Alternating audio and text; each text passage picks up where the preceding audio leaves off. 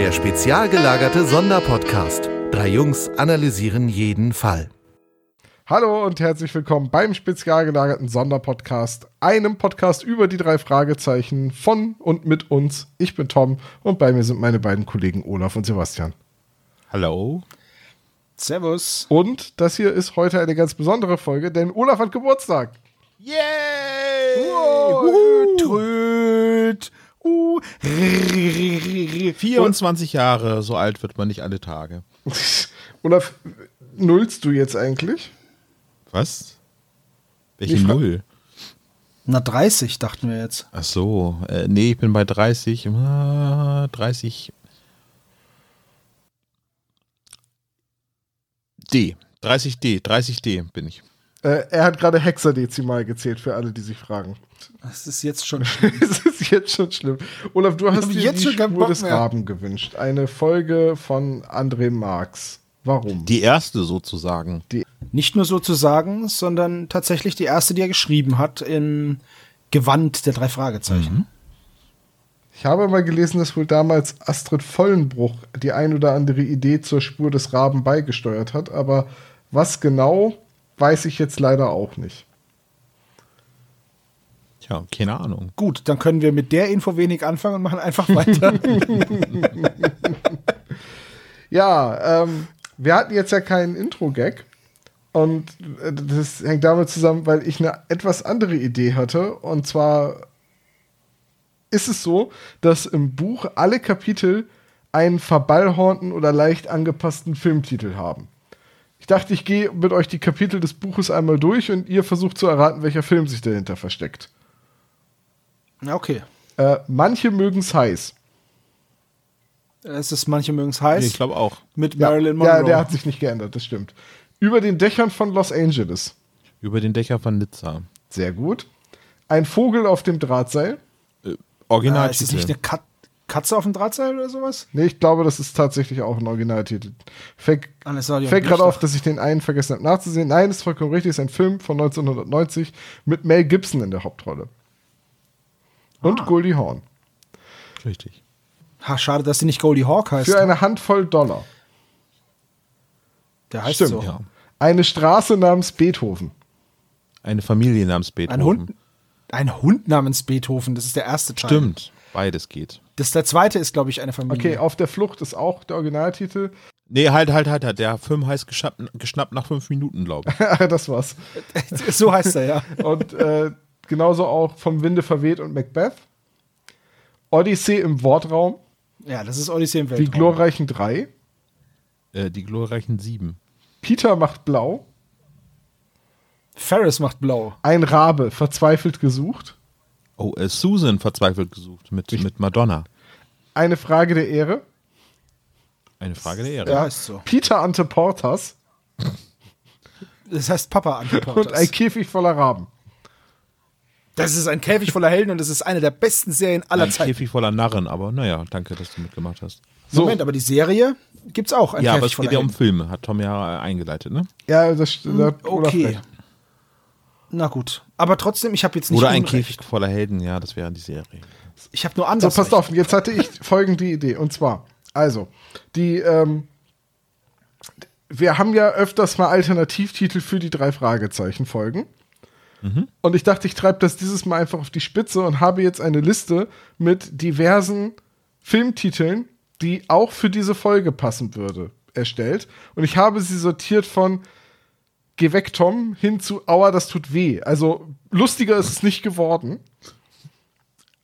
Und einfach damit Das- ich eure, euren Humorwiderstand brechen kann, habe ich euch die Liste vorher nicht gegeben und werde sie jetzt einfach vorlesen. Okay. Das heißt, wir haben jetzt Live-Reaktionen. Ich bin sehr gespannt und habe ein bisschen Angst. Okay, alternative Titel für die Spur des Raben. Der Vogel. Birdman. Der Name des Raben. ja. Gott. Jurassic Rab. es geht weiter. Das, Kr Das ist schon. das Krähen der anderen. Ja, okay. Tribute von Raben.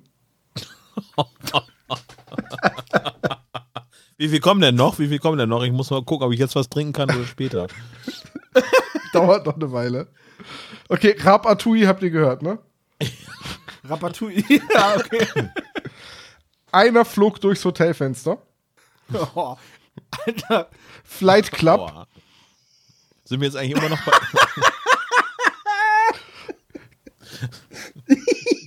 Sind wir jetzt eigentlich immer noch bei Mensch, bei Oh Mensch Tom? Oder? Ja, ja, ja, ja. es- es- Besser wird's nicht. Kräme das Lied vom Bob. Okay, pass auf. Terminator, Tag der Rabrechnung.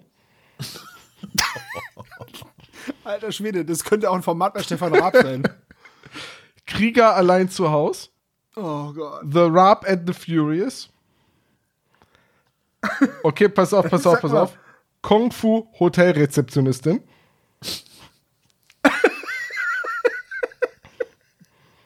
Der langweiligste Animationsfilm aller Zeiten.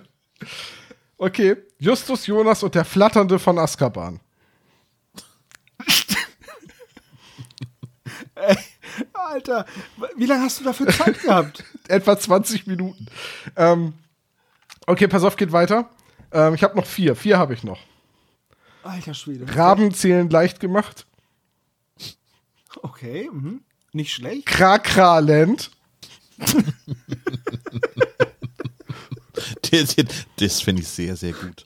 Bohemian Rhapsody. Oh Gott. Und mein Liebling, Grand Flugarrest Hotel. Achso.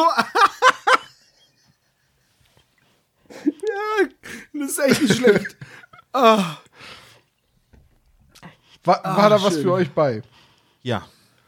nee, ich fand alle Okay, doof. gut. Krakralent nicht fand ich aber am besten, muss ich sagen. Ja, ich war. Ich, Ah, ich fand Flight gefragt, Club ob ich auch cool ans und- Ende stellen soll. Krakraland, aber gut. Also ich fand, ich fand die alle. Nein, nee, das wäre gelogen. Ich fand ein paar davon echt gut. ich fand die alle hörenswert und ein paar davon waren gut. André Marx, ne, wenn du das hörst und es einen Reprint geben sollte vom Spur des Raben, dann bitte ziehe auf jeden Fall Krakralent in Erwägung. Das ist so geil. Die drei Fragezeichen Krakraland.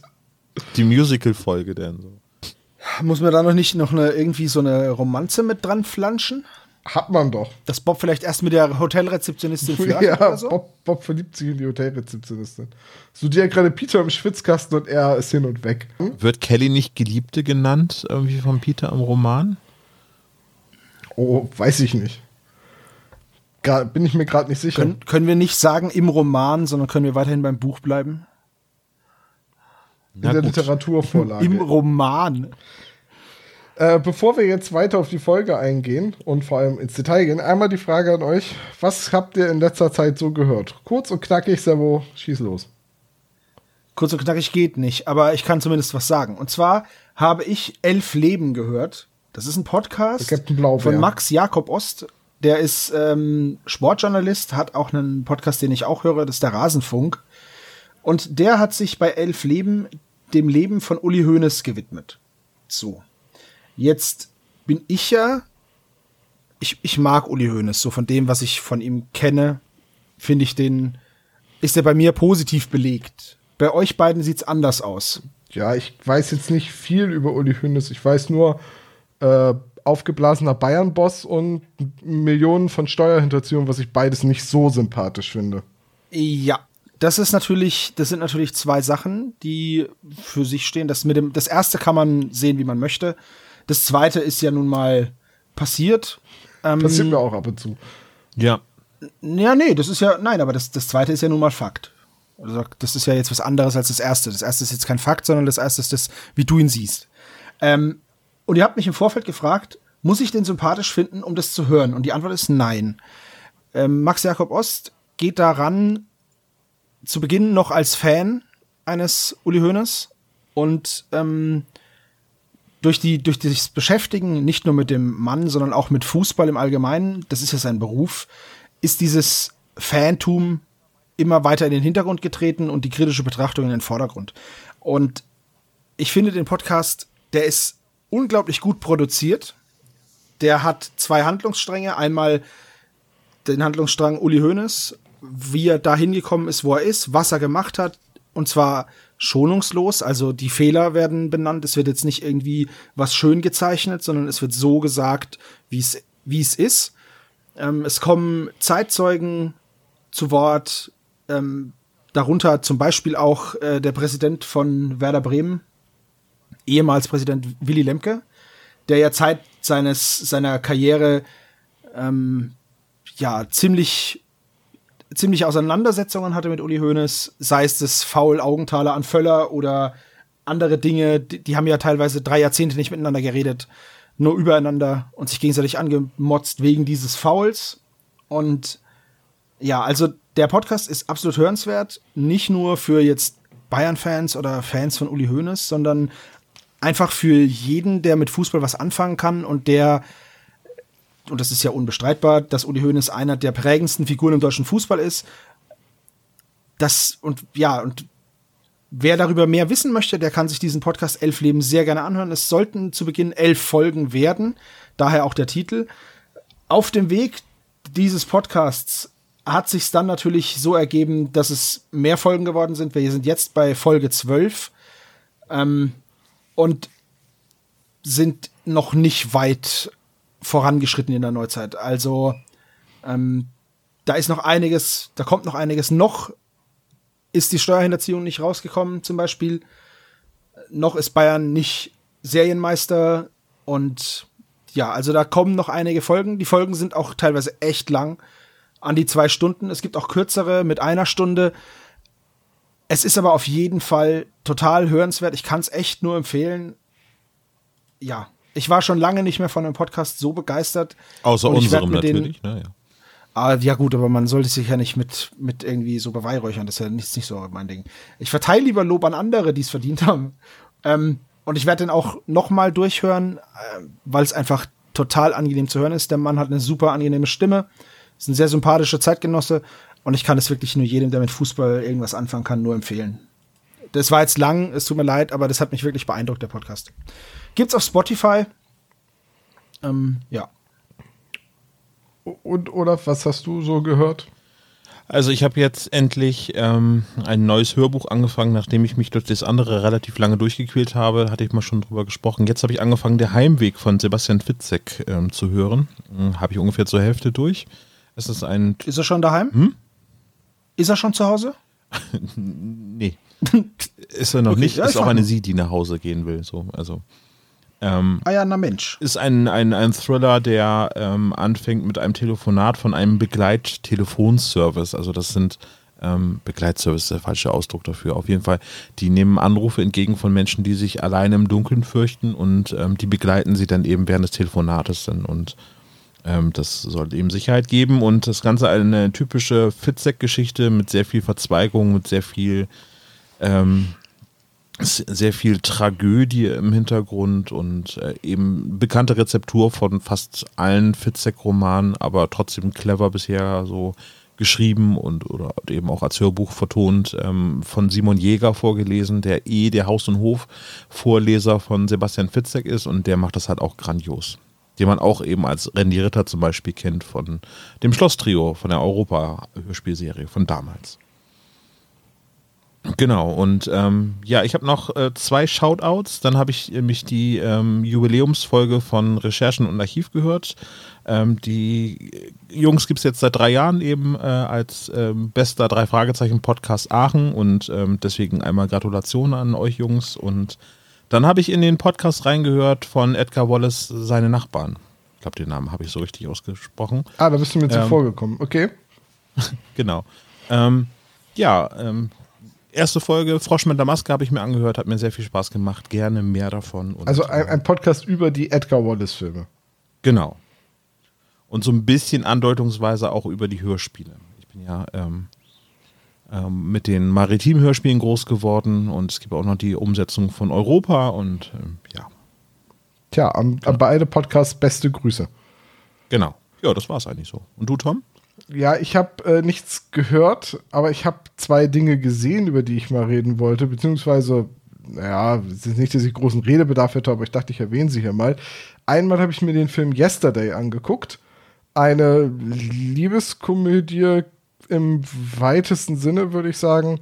Geht um einen jungen, erfolglosen Musiker, der bei einem globalen Blackout vom Bus angefahren wird und als er wieder wach wird, lebt er in einer Welt, in der sich niemand an die Beatles erinnert. Und Richtig. so wird er dann reich und berühmt, indem er einfach alle Beatles-Lieder neu schreibt und vorträgt und alle halten ihn für den nächsten Ed Sheeran. Genau, der auch mitspielt in diesem Film.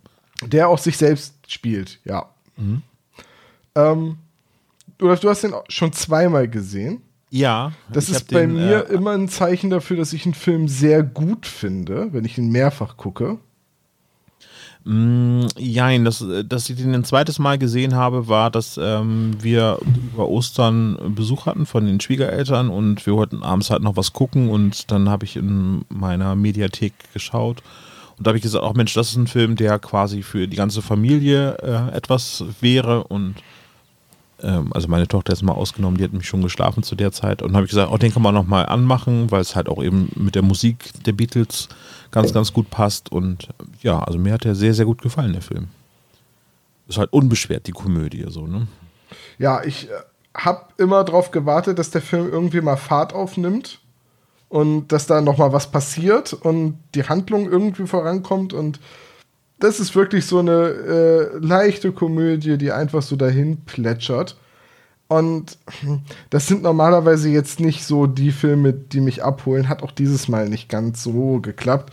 Äh, ich habe den dann hauptsächlich eigentlich wegen der Musik der Beatles ähm, geguckt, weil wie jeder Mensch, der ein schlagendes Herz in der Brust hat, mag ich natürlich die Musik der Beatles. Und ja. äh, von daher kann man sich mal angucken, aber ich habe halt immer darauf gewartet, dass jetzt doch mal was passiert. So, dass da noch andere Leute sind, die sich eventuell an die Beatles erinnern oder oder oder. So, oder dass aufgeklärt wird, was eigentlich mit der Welt passiert ist, warum sich niemand mehr an die Beatles erinnert. Es so. erinnert sich auch niemand an Coca-Cola und auch an Oasis nicht. So viel kann man dazu sagen, ohne dass es jetzt groß gespoilert ist. Nee, Oasis schon noch, ähm, aber an Coca-Cola erinnert sich niemand und an Zigaretten auch nicht. Nee, nee, nee, Oasis ist auch nicht existent, weil eine, ähm, eine weitere Band, die in diesem Film auftritt, ähm, covert oder spielt Wonderwall und ähm, chartet damit auch. Äh, Wonderwall taucht in einer Szene auf, in der sich der Hauptdarsteller an seinen ersten Auftritt auf dem Schulkonzert zurückerinnert. Da spielt er Wonderwall. Ähm, Anyway. Okay, okay gut. Äh, also ein Film von Danny Boyle, der, der wirklich sehr, sehr vielseitig ist und das ist jetzt irgendwie eine ganz andere, also ich meine, Danny Boyle hat auch ähm, Slumdog Millionär und äh, Trainspotting gemacht und 28 Days Later, also das ist äh, ganz, ganz, also und, und diesen, habt ihr, erinnert euch noch an die Olympia-Eröffnung äh, mit James Bond, äh, wo er mit der Queen quasi unterwegs ist, das ist auch von Danny Boyle gemacht. Ja. Ja, habe ich damals gesehen. Bei den, wann waren die Olympischen Spiele in London? 2000, 2000 glaube ich. War das. Nee, 2010, oder? 2012, 2012. 2012 genau. die Spiele von London. Naja, 2000, 2012 ist doch fast das gleiche. Ja, Yesterday, ja, bereitet einem keine Schmerzen. Die Komödie kann man auch einfach mal gucken.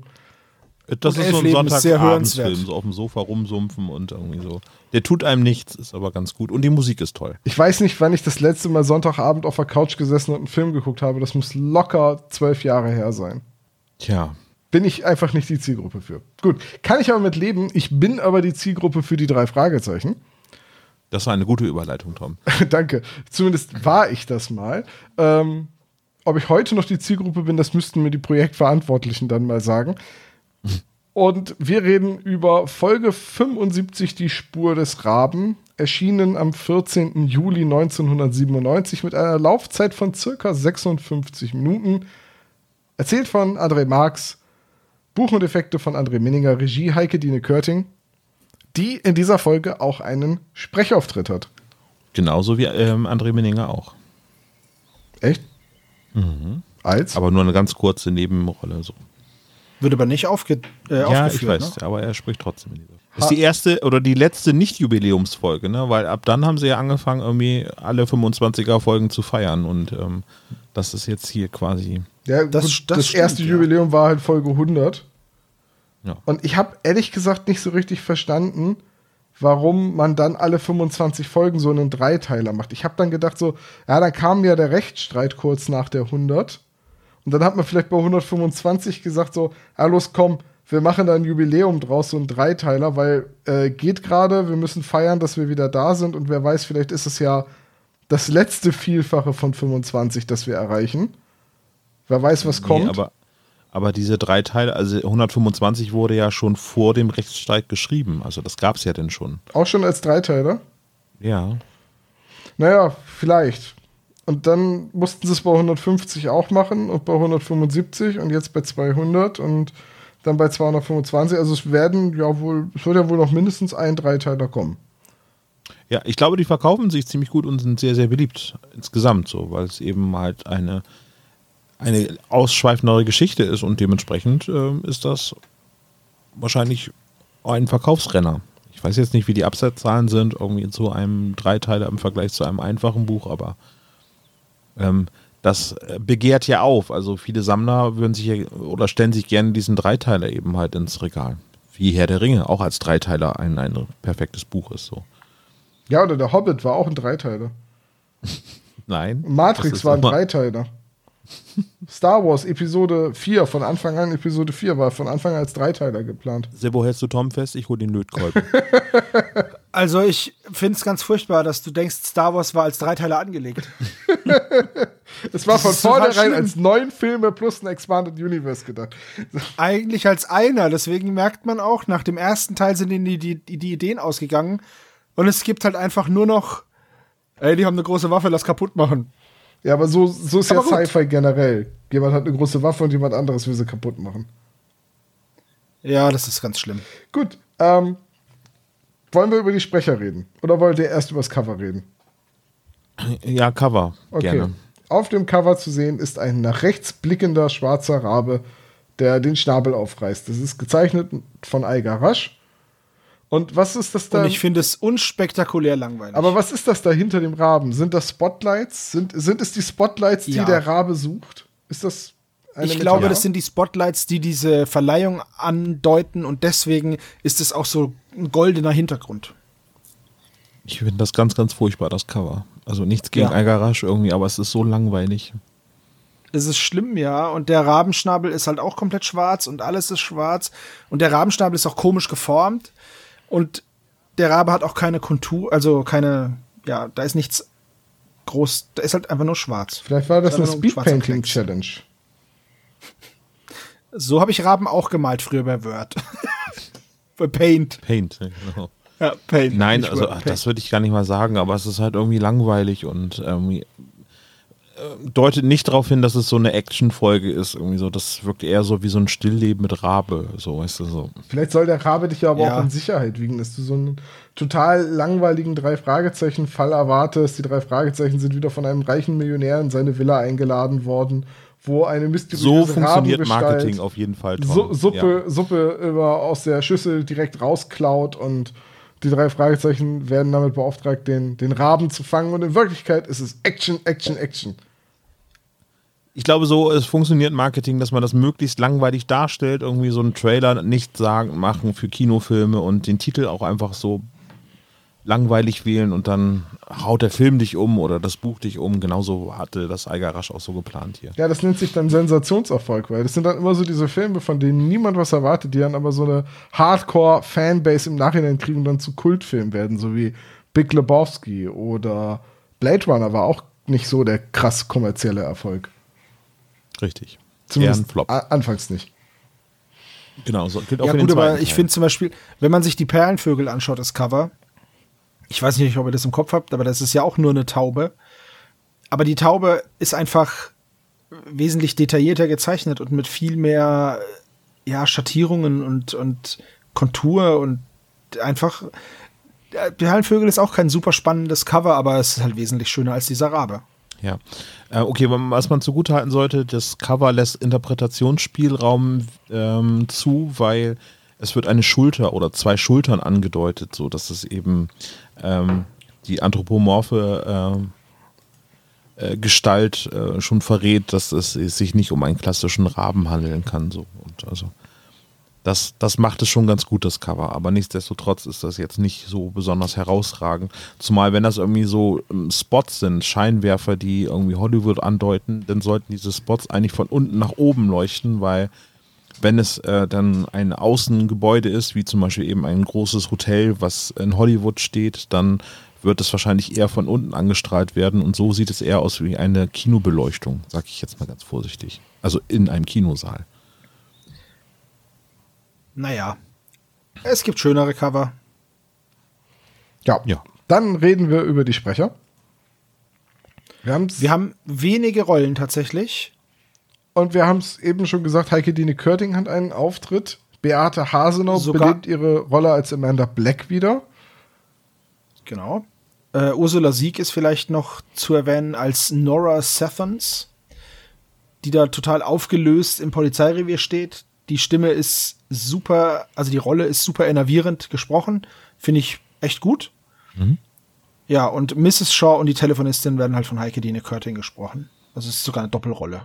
Äh, und Beate Hasenau, ach, ähm, ähm, Ist immer noch Amanda Black, das stimmt. also Beate Hasenau äh, spricht Amanda Black ähm, sowohl eben in ähm, der Spur des Raben als auch im Spuk im Hotel.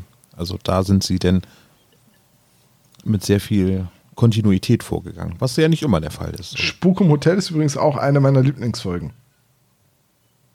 Haben wir noch nicht versprochen. ne? Nee, Nee, müsste, müssten wir eigentlich immer noch mal Zeit. erledigen. Ja. Ja, sehr gerne.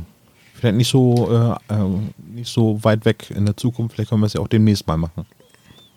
Ja, Ansonsten wenn ich, haben wir noch wenn, wenn ich Geburtstag habe, ne? Ansonsten haben wir noch Lisa Manninger, also die Lisa Manninger wird gesprochen von Katja Stichel, äh, die, ja, das können wir jetzt schon spoilern, oder? Die, der böse Rabe. Ja. Na ja, gut, äh, wenigstens spoilert die, die Hülle dann nicht. Das stimmt. Das ist richtig, ja. Aber die Stimme findet ihr die, äh, also ich finde die ein bisschen arg drüber so. Können wir dann vielleicht drüber sprechen, wenn es soweit ist? Können wir machen. Ich weiß aber, was du meinst. Sie ist ein bisschen überbetont. Sehr passend Ja. fand ich allerdings die Stimme von Elliot Krieger. Ja. Jörg Ja. Gilner, Schauspieler, seines Zeichens Synchronsprecher, aber keine wirklich wiederkehrende Rolle, aber hat halt unfassbar vielen Schauspielern in seiner Karriere mal für ein, zwei TV-Episoden oder mal in den Spielfilmen die Stimme geliehen. Aber jetzt leider, was ich gefunden habe, niemand, der äh, irgendwo eine große, feste Rolle gesprochen hat. Also ein paar Folgen Dr. House und als Schauspieler Tatort und Großstadtrevier, aber ja. Das, Bestimmt auch Stahlnetz. nee, dafür ist er ein bisschen zu jung mit seinen 78 Jahren.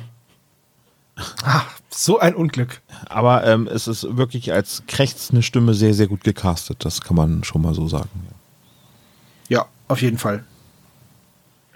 Ja, gut, okay. Dann haben wir die Stimmen soweit schon mal durch.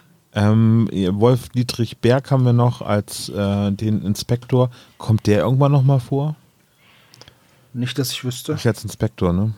Im gefährlichen Ah, Quiz hat er Detective. mitgespielt.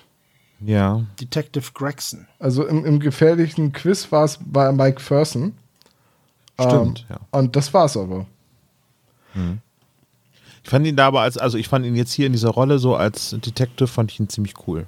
Und bei der Rolle von ähm, Miss, Mrs. Aston, der Empfangsdame beim ähm, bei der Agentur, wie hieß die Fame? Genau. Agentur. Guter Name für so eine Agentur. Äh, Joycelyn Schmidt habe ich nichts zu rausgefunden. Scheint eine mehr oder minder einmalige Rolle gewesen zu sein. Ein One-Hit-Wonder, so nennt man sie, glaube ich, ne? Wahrscheinlich, ja. Ja, ich habe da, ich hab da auch nichts mitbekommen. Das war so mit ein bisschen mit französischem Akzent oder ich so. weiß nicht, ne? ob Französisch, aber auf jeden Fall war die war der Charakter irgendwie mit Akzent angelegt, ja. Ja, keine Ahnung. Ja, gut. Okay, aber das, das war's eigentlich. Und alle Rollen sind eigentlich total klein. Also selbst die Rolle, die jetzt noch am prominentesten ist, nämlich der Detective Gregson, ist sehr klein. Ist eigentlich nur eine, eine Drei-Fragezeichen-Folge mit den drei Fragezeichen und das war's. Nee, das ist oft ja so bei actiongetriebenen Folgen, wo eben die drei eigentlich eher darauf bedacht sind, das zu schildern, was eigentlich gerade passiert. in, in endlosen Selbstgesprächen und äh, es ist ja eigentlich nur ein, ich glaube, du hattest im Vorgespräch das erwähnt, so, so eine Hetzjagd und ähm, das akustisch wiederzugeben ist halt schwierig, wenn da eben auch noch mehrere Leute irgendwie mit eingebaut sind. Ja, das stimmt schon. Aber äh, die Musik spielt natürlich auch noch eine entscheidende Rolle, so, weil äh, Tom ja, hat die das ja besprechen vorhin wir aber, würde ich sagen, sobald wir dabei Ja. angelangt sind, oder? Was fehlt denn eigentlich noch? Eigentlich fehlt nur noch der Klappentext, Debo. Ja, soweit ich weiß schon. Willst du den raushauen? Für uns? Natürlich. Für mich Zu deinem Geburtstag, als, als Geschenk, stell dir vor, um diesen Text wäre eine rote Schleife. Peter traut seinen Augen nicht. Am frühen Abend klettert ein schwarzer Schatten auf dem Dach des Hotels herum. Instinktiv reißt Peter die Kamera hoch und drückt ab. Was er wenig später in den Händen hält, ist eine Sensation. Die erste Aufnahme des Raben, des dreisten Juwelendiebes von Los Angeles. Doch mit der Veröffentlichung der Fotos wird der unheimliche Balancekünstler auf die drei Jungs aus Rocky Beach aufmerksam. Er führt sie in die Irre. Ein mörderischer Wettlauf mit der Zeit beginnt. Also bis zum letzten Satz ist es eine gute Beschreibung. Mörderisch war überflüssig.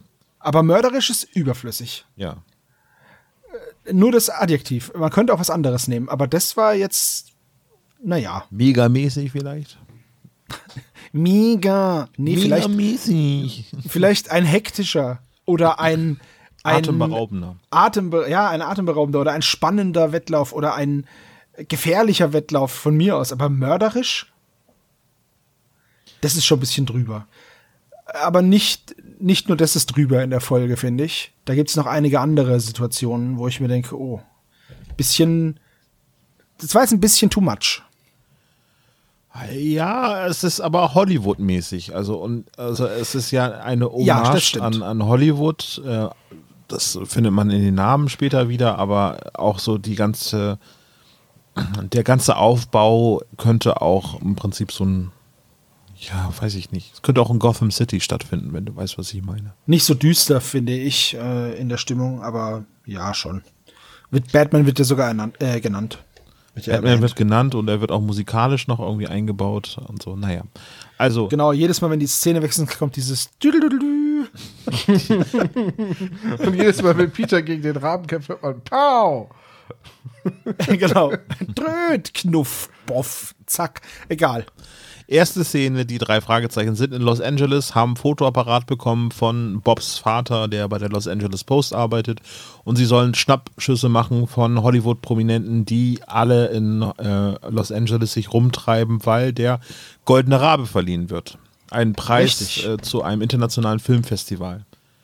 Tja, der Fall wäre auch relativ langweilig, wenn es die Goldene Himbeere gewesen wäre, weil sonst hätten sie da einfach nur nach Obstkörben gesucht.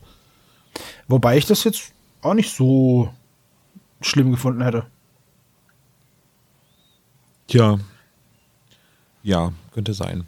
Aber Zeitgeist äh, eingefangen, äh, die prominentesten Schauspieler, die namentlich erwähnt werden, ohne dass sie ein Anagramm sind, sind Mel Gibson und Jodie Foster. Das passiert schon Ja. in der ersten Szene. Ähm, Jodie Foster zu der Zeit gerade ganz populär durch Schweigen der Lämmer und Mel Gibson, zu der Zeit noch populär. noch populär wegen, ähm, ich glaube, Braveheart war zu der Zeit. Äh, Oh, 97. Ich meine, Mel Gibson hatte ja nun wirklich viele erfolgreiche Filme. Ob das jetzt Braveheart ist oder die Lethal Weapon-Reihe oder Oder der Payback Patriot. oder der Patriot, einer der schlechtesten Filme aller Zeiten. Ähm, und, und, und. Also, aber jetzt so in den, in den letzten Jahren hat Mel Gibson ja eher durch andere Dinge von sich reden Ja. gemacht. Äh, und heute würde er wahrscheinlich in einem Jugend- und Kinderhörspiel so ohne weiteres nicht mehr auftauchen. wahrscheinlich Ja. nicht. Aber Ähnlich wie Kevin Zeit, Spacey. War 97 nicht auch Titanic? Ja, richtig. Also Jodie Foster, Schweigen der Lämmer, übrigens das nochmal eben komplett zu machen, das war 91, aber es war halt in den 90er Jahren, also beides noch irgendwie Filme, die sehr, sehr einprägend waren. Ja. Ja. Titanic müsste 97 gewesen sein. Das heißt, Leonardo DiCaprio oder Kate Winslet hätten auch auftreten können. Hätten auch auftreten können, aber ja. Sind sie nun mal nicht. Schade. So, also die äh, sind dann quasi jetzt auf Paparazzi-Jagd. Also die drei Fragezeichen als Paparazzi wäre jetzt ein alternativer Genau. Titel für Ich finde, Folge. ich finde die Stimmung, die da transportiert wird von diesem Downtown Hollywood, äh, ganz cool gemacht. Ja. Also durch, durch den Erzähler, was da gesagt wird, die breiten Wege und es ist nicht mehr so heiß. Und äh, also ich fand, ich war noch nie da, aber das hat mich gut da hineinfühlen lassen. Das wollte Ja. ich nur mal erwähnen, weil das funktioniert nicht immer, aber da hat es zumindest bei mir sehr gut funktioniert.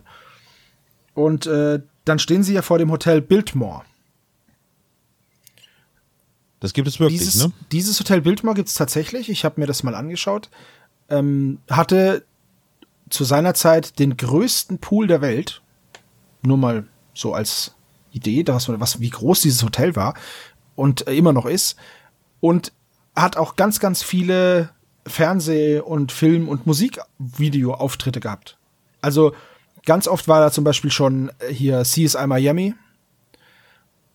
Oder, also Britney Spears hat ein Musikvideo gedreht, Janet Jackson, solche Sachen.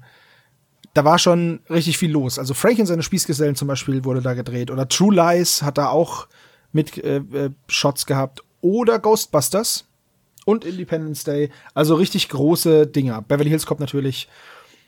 Und Tom, das müsstest du vielleicht wissen oder könntest du wissen, Fight Club. Ist es das Hotel, ähm, wo sie kellnern? Ich weiß es nicht, weil ich Fight Club nicht so auswendig kenne wie du. Ähm, aber Auswendig ja, also ist da, jetzt auswendig ist jetzt ein bisschen übertrieben. Ich habe den Film nur 34 Mal gesehen. Gut, ich habe den Film, glaube ich, einmal zur Hälfte geguckt. Ja, dann haben wir noch 33,5 Mal vor uns, Sebo. Oh, verdammt nochmal. Na gut. Also auf jeden Fall ist das ein, ein Hollywood-Star an sich schon, dieses Hotel. Und deswegen finde ich es schön, dass es da jetzt auch Dreh- und Angelpunkt ist, zumindest in der ersten Szene. Ja. Also ein sehr, sehr berühmter Ort, der auch zwischendurch mal war dieses Hotel ziemlich verfallen.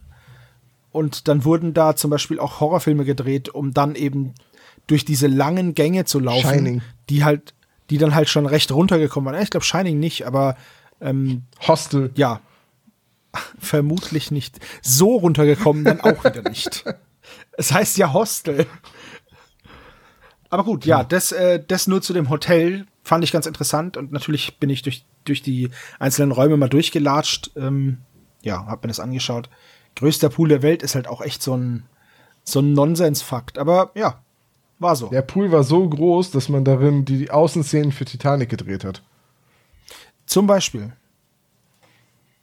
Denn Eisberg haben auch Künstler mit so einem Eispickel geklopft. Mit so einer Kettensäge. Na, richtig. So riesige Eiswürfel. Machen sie daraus einen Eisberg. Ja. Also ähm, das größtes Hotel wird dort, glaube ich, im Hörspiel genannt. Irgendwie das äh, Ja. äh, weiß Justus noch zum Besten zu geben. Größtes Hotel westlich von Chicago, ja. Genau, und ähm, ja, dann kommt es halt eben zu, zu dieser Beobachtung, äh, dass Peter mit der Kamera festhält, weil oben ähm, übers Dach ähm, fliegt gerade ein, ein, ein großer Vogel. Ich würde sagen, Batman fliegt da oben übers Dach. Ich hätte gedacht, das ist ein Flugzeug. Oder doch Superman, man weiß es Man, nicht. man weiß es nicht genau. Irgendwie auf jeden Fall wetzen die in diesem Hotel. Wo rennen sie hoch? Die Feuerleiter oder? Nee, hier noch nicht. Hier gehen sie, weil Feuerleiter wäre ein bisschen hoch, das ist schließlich der 20. Stock. Äh, sie rennen rein in den Aufzug, fahren hoch und kommen auf dem Dach an, also beziehungsweise ein Stockwerk drunter und gehen dann über den Notausgang oder so aufs Dach. Und diese Szene ist ein bisschen verwirrend, weil die Gestalt ist an der Dachkante, dann wollen sie hin und sie sich schnappen, dann ist die auf einmal weg und dann ist sie doch wieder da und springt vom Dach. Ja. Genau. Und dann fliegt die Gestalt zur, zum Kirchturm auf der gegenüberliegenden Straßenseite. Also das ganze Retour, die drei Fragezeichen wieder runter, über die Straße, in die Kirche. Und dann ist schon das erste, der erste Moment, wo ich mir denke, naja, da habt ihr euch jetzt aber auch taktisch echt doof aufgeteilt, weil Bobo, Mr. Knockout, Mr. Glaskin muss alleine in den Kirchturm, während Peter und Justus unten in der Kirche herumschauen, ob da der Rabe ist. Ja, es ist auch wieder situativ, ne? Also da muss es jetzt irgendwie passieren, dass er entkommt und die Kamera verschwindet, weil die Kamera hat er, die muss kaputt gehen in dieser Szene und später rennen sie ja überall gemeinsam hinterher und stellen dann fest, oh, das war aber doof, dass wir jetzt zusammengelaufen sind. So. Richtig, ja. Ja, aber ähm, Weißt du denn, welche Kirche das ist? Ist das noch authentisch? Ist gegenüber von dem. Äh, Ah, das habe ich, das habe ich tatsächlich nicht geguckt. Oh, das müsste ich jetzt, das müsste ich jetzt mal nachschauen. Man kann ja bei, äh, bei Google überall rumlaufen, bei Google Maps. Ich kann mal kurz schauen, während ihr weiter drüber redet, ob da nebendran eine Kirche ist tatsächlich. Äh, sieht aber fast so aus. Zumindest ist hier irgendwas. Ah, nee. Hm, könnte ich jetzt nicht auf Anhieb sagen, müsste ich, müsste ich länger suchen. Ähm, ja, also das disqualifiziert diese Folge von Anfang an schon als Einschlafenfolge, äh, weil dieser Dass da keine Kirche gegenübersteht. Ja, das finde ich auch ein absolutes genau, Unding. absolut undenkbar. Aber eigentlich meinte ich eher das Kreischen, das disqualifiziert diese Folge. Ähm, die LA City Church ist dort gegenüber. Wahrscheinlich ist die das. Ähm, nee, aber ich meine eigentlich, ähm, das Krächzen, das äh, hindert einen wirklich am Einschlafen, weil es auch in den ersten fünf Minuten passiert und wenn man gerade so am Wegdämmen ist, holt einen das relativ schnell wieder auf den Boden der Tatsachen zurück. Ja, das stimmt. Das Krächzen ist auch echt laut. Also, wir haben dann später, meiner Meinung nach, zumindest bei der Version, die ich jetzt auf Spotify gehört habe, hat auch die Tonabmischung jetzt nicht immer hundertprozentig äh, ja, so hingehauen, glaube ich. Weil da waren Teilzeit, äh, teilweise die Hintergrundgeräusche so dermaßen laut, dass man doch Probleme hatte, dem Dialog im Vordergrund eigentlich zu folgen. Also zum Beispiel in der Redaktion, aber auch in dem Café zum Teil oder auf der Polizeistation. Ähm, ja, da haben sich die Tonspuren so krass überlappt in der gleichen Lautstärke, aber dass es einfach nur ein rechtes Durcheinander war. Habe ich jetzt als nicht so schlimm empfunden. Ich fand, man konnte der Folge sehr gut folgen. Der Folge Ja, folgen. das schon, aber es waren so einzelne Passagen, wo man nicht sofort verstanden hat, was gesagt wurde. Also kam mir zumindest so vor. Ja, mhm. Teile ich auch nicht die Meinung. Ja, das Problem Ja, gut, dann. Ja. Also was bleibt ist, ähm, Bob äh, verliert natürlich die Spur des Raben und ähm, er findet, die finden eine Feder und äh, stellen fest, dass äh, Bobs Portemonnaie verschwunden ist und die Kamera kaputt. Ja, der Rabe hat riesengroße Sprungfedern benutzt, um von einem Haus aufs nächste zu kommen. Das sind die Federn, die sie finden. Ja, Ist so eine 97er Buick-Feder. daraus wurde in Springfield auch mal das Maskottchen der Olympiade gebaut. Genau, deswegen heißt Springfield auch erst Springfield. Äh, Kommt von Springen, genau, ja. Apropos Okay. Springen, wir springen gerade ganz schön. Ähm, ja, wir springen sehr, weil jetzt sind wir erstmal auf dem Polizeirevier, beziehungsweise im Präsidium von LA. Und dem einen. die drei Fragezeichen sitzen Detective Gregston gegenüber. ja. Der weiß schon, dass es der Rabe sein wird. Der Rabe begeht eine längere Einbruchsserie und so weiter und so weiter. Man lässt sich von Bob das Foto geben, beziehungsweise die Abzüge. Und dann sagt Mr. Gregson seltsamerweise, dass. Ähm, wo ist er schon hier? Naja, dass für einen solchen Schnappschuss ein freiberuflicher Journalist oder Fotograf eine Menge Geld kriegen könnte. Ja, das wird da schon gesagt. Ja, das ist eigentlich etwas, was Mr. Andrews sagt. Naja, aber Mr. Andrews findet ja nicht statt jetzt in diesem Hörspiel, deswegen haben sie das jetzt eben auf die, äh, auf, äh, Das ist richtig. Ja, es finden so einige Figuren im Hörspiel nicht statt, leider. Da sind noch ganz andere rausgeflogen, aber äh, das, das hier jetzt, ich finde die Information mit dem, ein freiberuflicher Fotograf würde dafür so viel Geld kriegen, die ist so komplett überflüssig, weswegen ich nicht verstanden habe, warum man sie da einem anderen Charakter geben muss. Man hätte die einfach weglassen können. Naja, das ist, glaube ich, so dieses Comichafte irgendwie. So Fotos von Spider-Man und von Batman sind äh, in ihren Universen jeweils sehr begehrt. Weil, ähm, und das ist ja doch irgendwie so ein bisschen die Rezeptur. So habe ich das auf jeden Fall immer so empfunden, so dass, oh, er hat, äh, hat Spider-Man fotografiert. Weil bisher gab es ja immer dann nur, die sind ja eigentlich nur dem hinterhergelaufen und heißt es, dass es ein Rabe sein sollte, aber niemand hat ihn so richtig gesehen. Es gibt halt immer nur dieses Markenzeichen der, der Feder, die hinterlassen wird. Ja, und das Einzige, was Bobo fotografiert hat, ist ein kleiner schwarzer Blob am Himmel. Also, gut, das weiß man da jetzt vielleicht doch nicht, weil die Fotos noch nicht entwickelt sind. Aber, Aber Peter hat das doch von unten fotografiert. Das muss doch ein ziemlich gutes Foto sein. Also auch vor allen Dingen Analogfotografie. Wir sind ja noch in der äh, prädigitalen äh, Zeit. ich wollte es gerade sagen, wir sind halt 1997 vom technischen Stand her, weswegen Peter später ja auch noch eine Diskette kopiert. An, an unsere jüngeren Hörer. Disketten, das waren so kleine schwarze Dinger, auf die passte ein Megabyte drauf. Also ein 64.000stel von dem, was auf eure SD-Karte passt. Nee, das ist dieser 3D-Ausdruck von diesem Speichersymbol, Speichersymbol ja, bei ja. Word, genau, ja. Oh Mann. Und das ist auch schon das zweite Speichermedium nach der Floppy Disk. Also, Und dem Magnetband, eigentlich schon das dritte.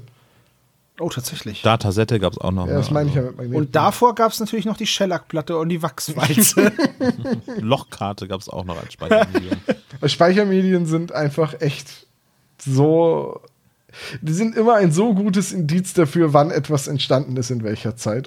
Ob die drei Fragezeichen jetzt eine Adress-CD einlegen oder eine Diskette kopieren oder etwas im Internet nachsehen, das ist halt schon irgendwie immer ein sehr gutes Indiz für, wann ist diese Folge entstanden.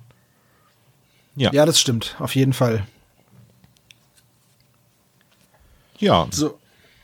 Ähm, jetzt ist hier auch die kurze Sprechrolle von Nora Sethos. Und äh, die meldet halt einen Diebstahl und schreit da auf der Polizeistation ein bisschen herum. Und äh, ja. Olaf, du hast vorhin gesagt, die Schauspielernamen bis auf Mel Gibson und Judy Foster sind alles Anagramme. Was ist das hier für. Ja. Wer ist das hier?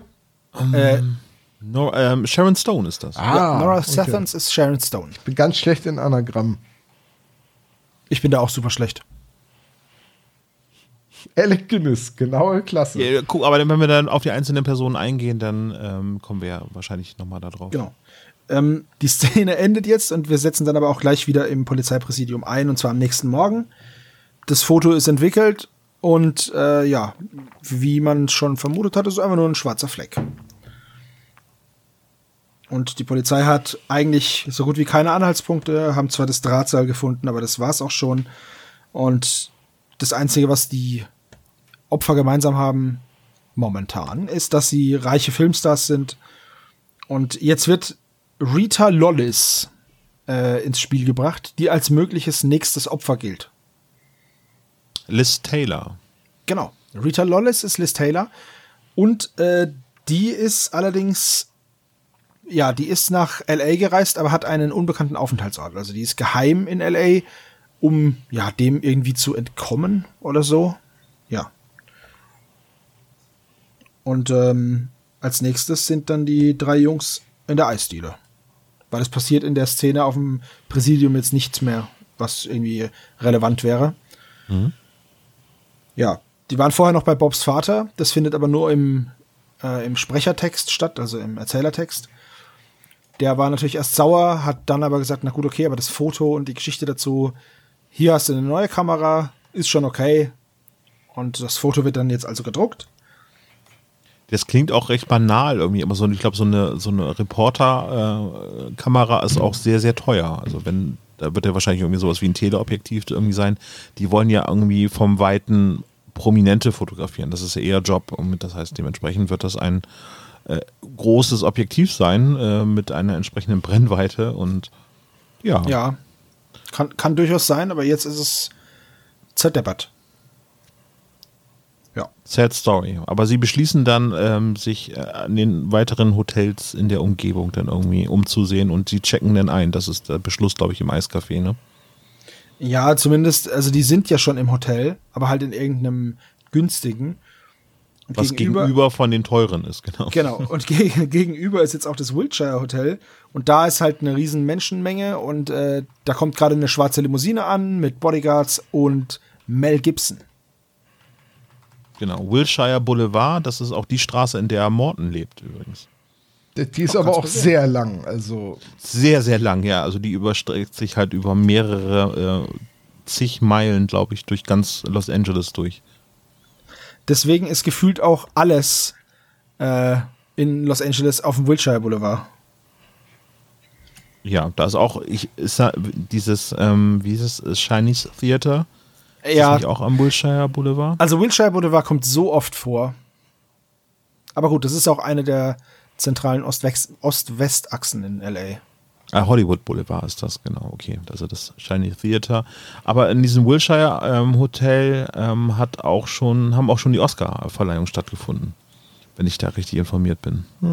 Keine Ahnung, weiß ich nicht. Wisst ihr, wie lange der Wilshire Boulevard ist? Wollt ihr mal 22 schätzen? Meilen. Okay, Tom? Weiß, nee, ich weiß es nicht. 30 Meilen. Okay. 100, 140 Meilen. 2000 Eine Meilen. Million. Okay. Es sind 26 Kilometer, 22 Meilen sind 35 Kilometer. Ah, Aber 26 Kilometer lange Straße verbindet halt ähm, Santa Monica mit Beverly Hills Beverly Hills. That's where I want to be. und dem Stadtzentrum von LA. Ja, aber ziemlich lange Straße, deswegen ist da auch so viel los am Wilshire Boulevard. Und da ist eben auch dieses Hotel. Und da steigt jetzt Mel Gibson ab. Uh, findet ihr es nicht auch immer so ähm, besonders, wenn in einer Drei-Fragezeichen-Folge reelle Dinge vorkommen? Also Ja. echte Fahrzeuge, echte Bands, sowas, weil es kommt ja immer so sehr viel Fantasiegebilde mit rein. Ja, es erdet das Ganze, fand ich also sehr, sehr angenehm in dieser Folge. Das fand ich auch bei Nacht in Angst, wo äh, sie auf dem Weg zur Star Wars Premiere sind, des neuen Star Wars Films.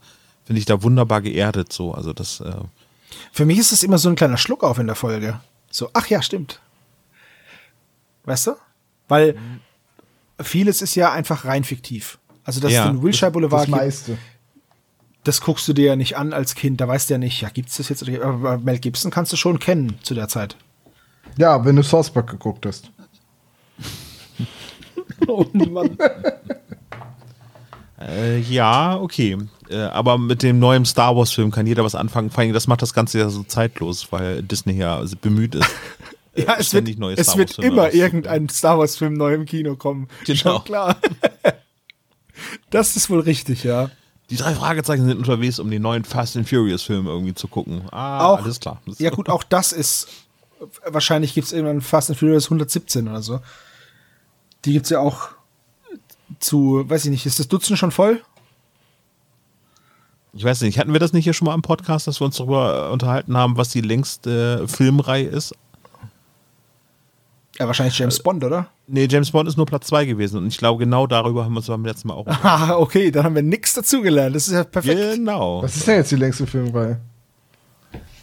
Ah, warte, ich, ich, ich, ja, Während es war irgendwie eine. Olaf das nachguckt, sag ich euch, dass das Zimmer im Wilshire Boulevard, äh, am Wilshire Boulevard, das Hotel, das kostet 2500 Dollar im, in der Nacht. Das ist so krass. Für einen Hollywood-Star halt nix, aber huiuiui. Ist auch irgendwie ein eher unwichtiges Detail. Ja, wird aber genannt. Es werden sehr viele Details sogar genannt, die mehr oder weniger wichtig sind. Ja, aber wenn du ich. nicht gerade am Ende einer Folgenbesprechung ein Quiz mit einem Quizmaster äh, hinter dich bringen Deswegen habe ich euch jetzt ja das mal kurz gedroppt, weil ich mir vorstellen kann, dass das drankommt. Ah, glaube ich nicht. Satoichi, der blinde Samurai, ist die längste Filmreihe. Ach ja, Mensch, kenne ich ja. in- Habe ich, hab ich nur die ersten 100 von gesehen. Ist doch das mit dem Samurai, der nichts sehen kann, ne? Richtig. Ja, dachte ich mir. 28 Teile gibt's davon und Ja, ein Mensch. Remake. Mhm, toll. So, jetzt gehen Sie zurück ins Hat, das, Hotel. hat da auch schon Connery mitgespielt? Sean Connery. Nee, du meinst Roger Moret. Muss ich immer dran denken. ähm, sie gehen zurück ins Hotel, nachdem sie ihre Kamera vollgeknipst haben, um neue Filme zu holen. Und während sie in die Lobby laufen, kommt eine mir sehr vertraute Musik. Äh, Bonanza. Warum bitte? Also, ich habe es ist eine keine Ahnung. Nee, es ist ganz, ganz viel Musik irgendwie aus Hollywood-Anleihen und so mit drin. Und das, und das wollte ich auch sagen. Ich bin nicht so filmfest wie, wie ihr beiden. Deswegen, oder auch serienfest, das, das ist bei mir so. Hm. Bonanza habe ich natürlich erkannt, aber dann, es kam ja auch vorher noch mal irgendwie äh, klassische Musik, als sie in die Kirche sind. Das war ja auch eine bekannte, ein bekanntes Musikstück. Ich habe jetzt schon wieder vergessen, was es war. War das, Aber- war das nicht äh, da, da, da, da, da, da, war das nicht an der Stelle? Ja, ich glaube ja. Ja, das, kann ist sein. Toccata von Bach. So, Toccata und Fuge, um genau zu sein. Mensch, der Wenn guckt es an. ganz Musik gespielt ist- wird, ja. Klassische Musik ist Hm. jetzt auch nicht so ein Steckenpferd. Äh, ist aber egal.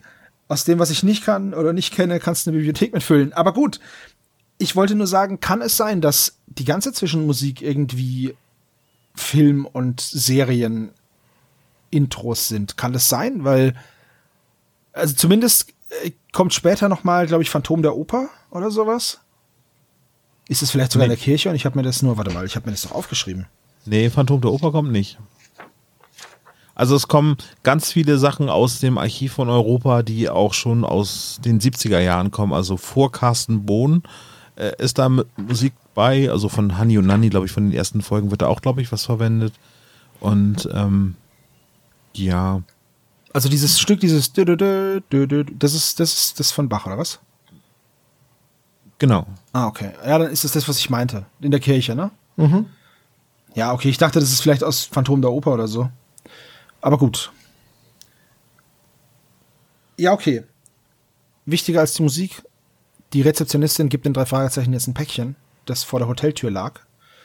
Und da drin befindet sich dann noch eine schwarze Feder, Bobs Brieftasche mit allem, aber keinem Geld und eine Tonbandkassette.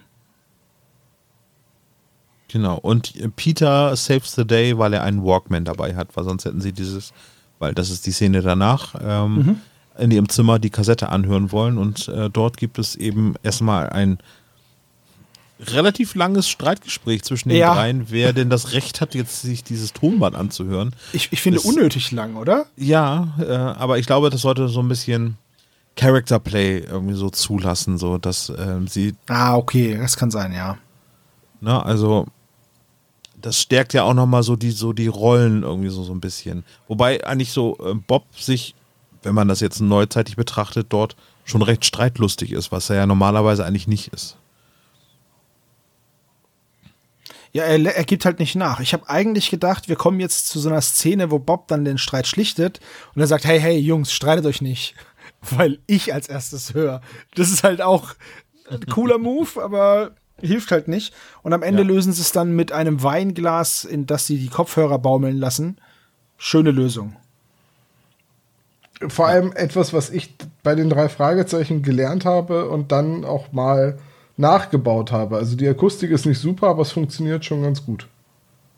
Es funktioniert nicht so gut, wie es da im Hörspiel gezeigt wird oder gemacht wird, aber ist ja auch klar, dass dann der Hörer, äh, die, der soll ja die Kassette auch hören können. Ja, klar. Es soll ja auch verständlich sein, was die drei Fragezeichen ja. da anhören. Äh, aber da gehen sie auch selber mit sich so ein bisschen äh, ironisch um. Eben so, ach, Kassetten irgendwie so. Das ist ja im Prinzip auch eine Anspielung auf sich selbst, weil sie ja selber noch die größten Verfechter der Kassette sind, die drei Fragezeichen so. Also, Zu Recht, Kassette ist ja auch top. Ja. Also von daher ist das so. So ein bisschen fand ich die Diskussion, äh, warum es denn jetzt einen alten Walkman gibt, der abgespielt wird, so, so die, äh, ein Durchbruch der vierten Wand, so, aber nur ganz, ganz leicht. Naja, ich, also 1997 hatte ich noch einen Walkman. Also wenn ich jetzt hier nach links gucke, da habe ich auch einen Walkman. Ja, immer noch. Klar, dass du immer noch einen hast, aber ich meine, 1997 bin ich mir ziemlich sicher, dass ich da noch keinen portablen CD-Spieler hatte. Geschweige denn nee, hatte ich einen MP3-Player. Post, äh, Pro, äh, nee, Prä-iPod-Zeit. Äh, iPad, nicht iPod, so hieß es. Aber Discman war da, glaube ich, schon irgendwie so sehr, sehr beliebt. Ne? So mit Anti-Schock hatte man das auch. Ah, das war so. Dabei. Aber nur drei Sekunden Anti-Schock. Wenn du dann irgendwo hingefahren bist, musstest du den Discman in der Hand halten. Ja. Weil wenn du den irgendwie jetzt im Bus zum Beispiel auf der Klassenfahrt auf diese Ablage gelegt hast, und der Bus ist irgendwie über ein Schlagloch gefahren oder weiß ich nicht, die Mittelstreifenmarkierung, da war der ja sofort aus. Ja, oder du bist mit dem ja. Ding die Treppe runtergefallen, war halt. What? Das, was mir immer so passiert. Für das perfekte Hörerlebnis, auch wenn du gerade zu Tode stürzt, oder was? Ja. Dann, weißt du, du fällst halt die Treppe runter und hörst dabei aber total cool Clapped to Death auf, de auf deinem Discman. Ach, Discman war schon toll. Und dann musstest du auch immer noch eine Packung äh, Batterien dabei haben. So, genau genommen so einen kleinen Bollerwagen. Ja, eigentlich schon, ja, weil im Gegensatz zum Walkman ist dann ja der Discman einfach ausgegangen. Der Walkman ist ja langsamer geworden. Da konnte man ja noch so ein bisschen weiter. Aber wir wollen uns nicht beschweren. Früher hatten die Leute noch ein Benzingenerator betriebenes Grammophon mit dabei auf Reisen. Also da hatten wir schon besser. Wer kennt es nicht? Das gute alte Reisegrammophon. ja, da höre ich meine drei Fragezeichen immer noch mit, wenn ich unterwegs bin. Das glaube ich dir sogar. so, äh, sind wir denn, also jetzt äh, gibt es das, dieses Rätsel, was ein sehr, sehr langes Rätsel oder ein sehr langer Rätselvers ist. Ultra lang. Ich habe ihn aufgeschrieben. Wenn ihr wollt, rezitiere ich ihn, wenn nicht, ist auch gut. Ja, mach mal bitte, Ja, okay. so, um ein bisschen der in Rabe, Stimmung zu kommen. Pass auf, der Rabe fliegt in jeder Nacht und sucht nach Glitzersteinen. Wenn alles schläft, der Rabe wacht und nennt den Schmuck sein eigen. Doch gestern Nacht versuchtet ihr, den Raben einzufangen, machtet ihm streitig sein Revier, Versuche, die misslangen. Ihr könnt's versuchen Nacht für Nacht, doch wird's euch nie gelingen, auch wenn ihr vorgeht mit Bedacht, den Raben zu bezwingen. Ich geb euch eine Chance frei Haus, ein Rätsel, das ich habe. Wenn ihr es nicht löst, geht leer ihr aus, und es gewinnt der Rabe. Und hört ihr, wie die Zeit verrinnt, er weiß, ihr wollt ihn haben. Wenn ihr das, Le wenn ihr das Rätsel lösen wollt, dann folgt der Spur des Raben. Zu Dionys, dem Tyrann, schlich Damon, dem Dolch im Gewand. Genau. Ja. Was willst du mit dem Dolche? Sprich! Kartoffeln schälen, verstehst du nicht. Das war's. Ja, ähm, ja sehr, sehr lang. Vor allem dann kommt die Musik, die Ja. ähm, nicht den Anfang des vierten Satzes darstellt. Also der, der vierte Satz von Beethovens Neunter fängt nicht mit Freude schöner Götterfunken an. Ja, das ist richtig. Sondern er Aber- fängt an mit, oh Freunde, nicht diese Töne, sondern lasst uns angenehmere anstimmen und freudenvollere. Und dann kommt das Freude schöner Götterfunken. Aber ich vermute mal, dass das einfach. Es hätte halt niemand erkannt. So. Genau, es erkennt keiner. Wenn du aber anfängst mit Freude schöner Götterfunke, weiß jeder, ah, wetten, das geht los. Aber Der Rabe ist Europäer. Richtig. Dann rufen sie jetzt Peters Mutter an. Die ist nämlich Klassik-Expertin und die sagt dann, wie aus dem FF geschossen, jo, ist Beethovens neunte Sinfonie der vierte Satz, die Ode an die Freude. Heike Dine Körting. Genau. So. Die drei Fragezeichen kombinieren detektivesk und finden die Beethoven Street, die voller Hotels ist und vermuten, dass da jetzt irgendwo der Rabe zuschlägt und begeben sich deswegen dann dahin. Das Rätsel Und dann steigen sie aus, irgendwie aus dem Taxi, und dann wird Musik gespielt im Hintergrund. es wird die ganze Das hat mich ja, wahnsinnig gemacht. Welche Musik ist das? Das ist irgendwie so Banjo-Musik, ist das. keine Ahnung, aber sie war auch zu laut. Finde ich. Weil Die hab ich warum jetzt ist jetzt nicht im Ohr? Da kann ich gerade Warum nicht ist sagen, jetzt da Musik? Weil eigentlich ist es doch eine, weißt du, die sind doch jetzt auf der Straße ausgestiegen. Ja, ich hätte vermutet, dass das Straßenmusiker sind, die das Ganze spielen. Und ich glaube, dass das die Gitarre ist aus Onkel Toms Hütte. Werden die da rausgeholt?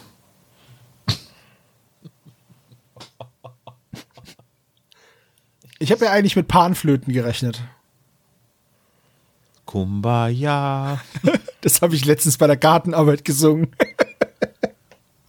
Also ich, ich, ich bin mir ziemlich sicher, dass es das ist irgendwie so. Ähm, Ich habe Onkel Toms Hütte weder gelesen noch gesehen. Ich hatte das mal als Hörspiel. ich meine die Verfilmung. Ja.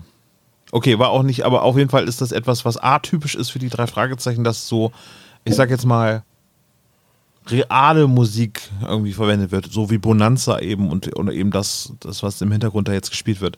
Es passiert ja jetzt nicht so, dass irgendwie die drei Fragezeichen irgendwie in eine Gaststätte gehen und da Michael Jackson im Hintergrund gespielt wird oder Richtig, sowas halt ja. einfach auch, auch schwierig ist, was Urheberrechte angeht, irgendwie so. Aber in dem Fall ist das irgendwie so, Hat man's Kennt gemacht man? wohl.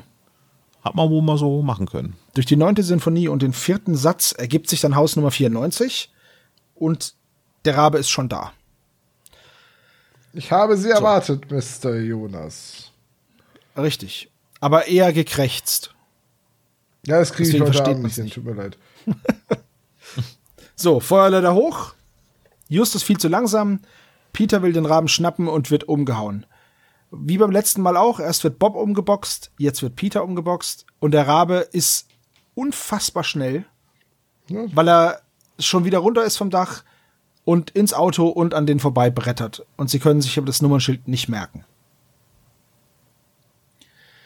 Ich finde den Raben ja äußerst risikofreudig.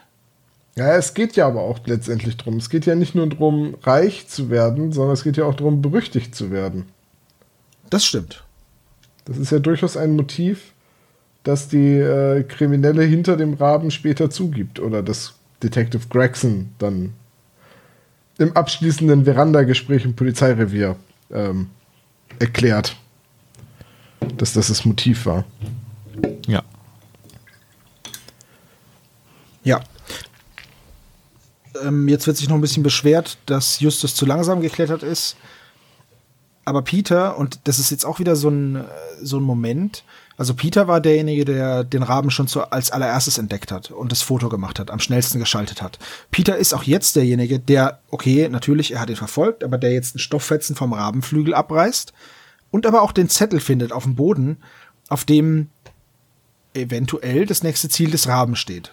Nämlich RL Sheraton Grant. So. Und RL könnte ja Rita Lollis heißen. Und damit könnte der geheime Aufenthaltsort von Rita Lollis das Sheraton Grand Hotel sein. Und das ist alles so ein bisschen, wie ich finde, abrupt und so ein bisschen so, ja, hm. Also die drei Fragezeichen finden da sehr viel oder schließen da sehr viel aus sehr wenig. Und genauso gut könnte es auch ein anderer Hollywood-Star sein. Wisst, wisst ihr, was ich meine? Ja, das, das stimmt. Da fehlt irgendwie so ein bisschen die äh, Erklärung dahinter. Und im Buch ist es auch so, dass es ein zweites Paket gibt,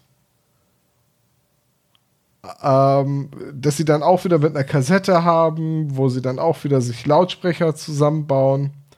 Und da ähm, werden sie auch ein bisschen von, der, von dem Raben halt verhöhnt, der dann sowas sagt wie, ihr habt euch wohl verhört im Ton, vielleicht gelingt es euch heute. Nun rätselt schön, ihr ahnt es schon, es wartet fette Beute und dann geht es halt weiter. Ähm, und dann kommen sie drauf, dass das, da kommt dann noch ein, ein Rätsel vor mit einem Zitat aus Macbeth und dann finden sie ein weiteres Hotel, das in der Macbeth Street ist. Und es gibt ein weiteres Rätsel, das halt ähm, sehr lang ist. Also diese ganze Jagd, bis sie dann zu dem Schluss kommen, es ist Rita Lawless und die ist im äh, Old Star Hotel abgestiegen. Das dauert viel länger und das ist viel spannender. Das ist so ein bisschen schade, dass, dass diese ganzen Rätselverse dann ähm, im Hörspiel weggelassen wurden, bis auf den einen. Ja, hier wird das Ganze halt überbrückt damit, dass Justus einfach Lys anruft und Lys ihm halt erklärt, äh, dass, weil Lys gerade im Old Star ist, bei Amanda, dass da auch die Rita abgestiegen ist. Und deswegen weiß er, dass die da ist. Das und deswegen, ist aber im, ja. im Buch genauso, dass Justus und Lys telefonieren ähm, und dadurch, also sie haben, sie, also sie müssen sich halt sehr lange das Sheraton Grant Hotel anhand dieses Rätsels erarbeiten. Und das ist ein, das ist ein tolles Rätsel ähm, im, im Buch, wo sie sich, ähm, wo sie sich das ja ähm, erarbeiten. Also erstmal sagt der Rabe ganz explizit, dass es um Rita Lawless geht. Und dann kommt ein Rätsel. Der Rabe legt sein letztes Ei. Für ihn kommt jetzt die Wende. Die Rabenzeit ist bald vorbei. Dies ist vorerst das Ende. So, ihr habt eine Chance und das ist wahr. Ihr könnt es doch gewinnen. Denn aller Anfang ist das A und nun lasst uns beginnen. Und dann kommt ein Rätsel, das, das ist wirklich drei Fragezeichen-Niveau, das Rätsel. Wir sind hier auf, auf Superpapagei-Ebene. Weil dann, dann rätseln sie das und dann stellen sie fest, dass in diesem kompletten Rätselvers äh, jede Zeile sowas wie ähm, äh, für einen Begriff steht. Nicht der Rabe, äh, Rabe, doch mit langem Schnabel, mit Löffeln, aber ohne Gabel. Es ist nicht Strom, doch fließt's im Kabel. Das Gegenteil von einem Zwerg. Und so arbeiten sie sich da durch. Und dann kommen sie irgendwann drauf, dass das immer der erste Buchstabe von ihren Lösungswörtern ist, der den Hotelnamen ähm, wiedergibt. Und so kommen sie überhaupt ja, ja, erst auf Sheraton Grant Hotel und Rita Lawless. Und dann kommt Kommissar Zufall, weil Justus mit äh, Liz telefoniert und die ihm sagt, dass Rita Lawless gar nicht wirklich in dem Hotel ist, sondern äh, im Old Star. Und das, das ist das eigentlich wirklich gute Rätsel. Und das ist leider nicht im, im Hörspiel. Ist ein bisschen schade, ne? Also ich wollte erst so ein bisschen sagen, dass es, wenn man immer sagt, dass äh, mit André Marx, äh, also die das neue Triumphirat begonnen hat, also eine neue Ära nach ähm, Brigitte ähm, Henke Waldhofer,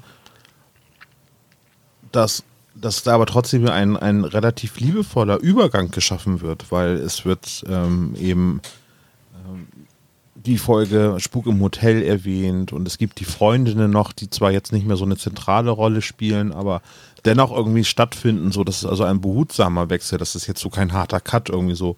Jetzt wird alles neu, jetzt wird alles besser, sondern es ist so trotzdem noch etwas von der alten Zeit noch mit dabei, aber ein sanfter Übergang wieder zurück zu den Wurzeln mit dem Rätsel.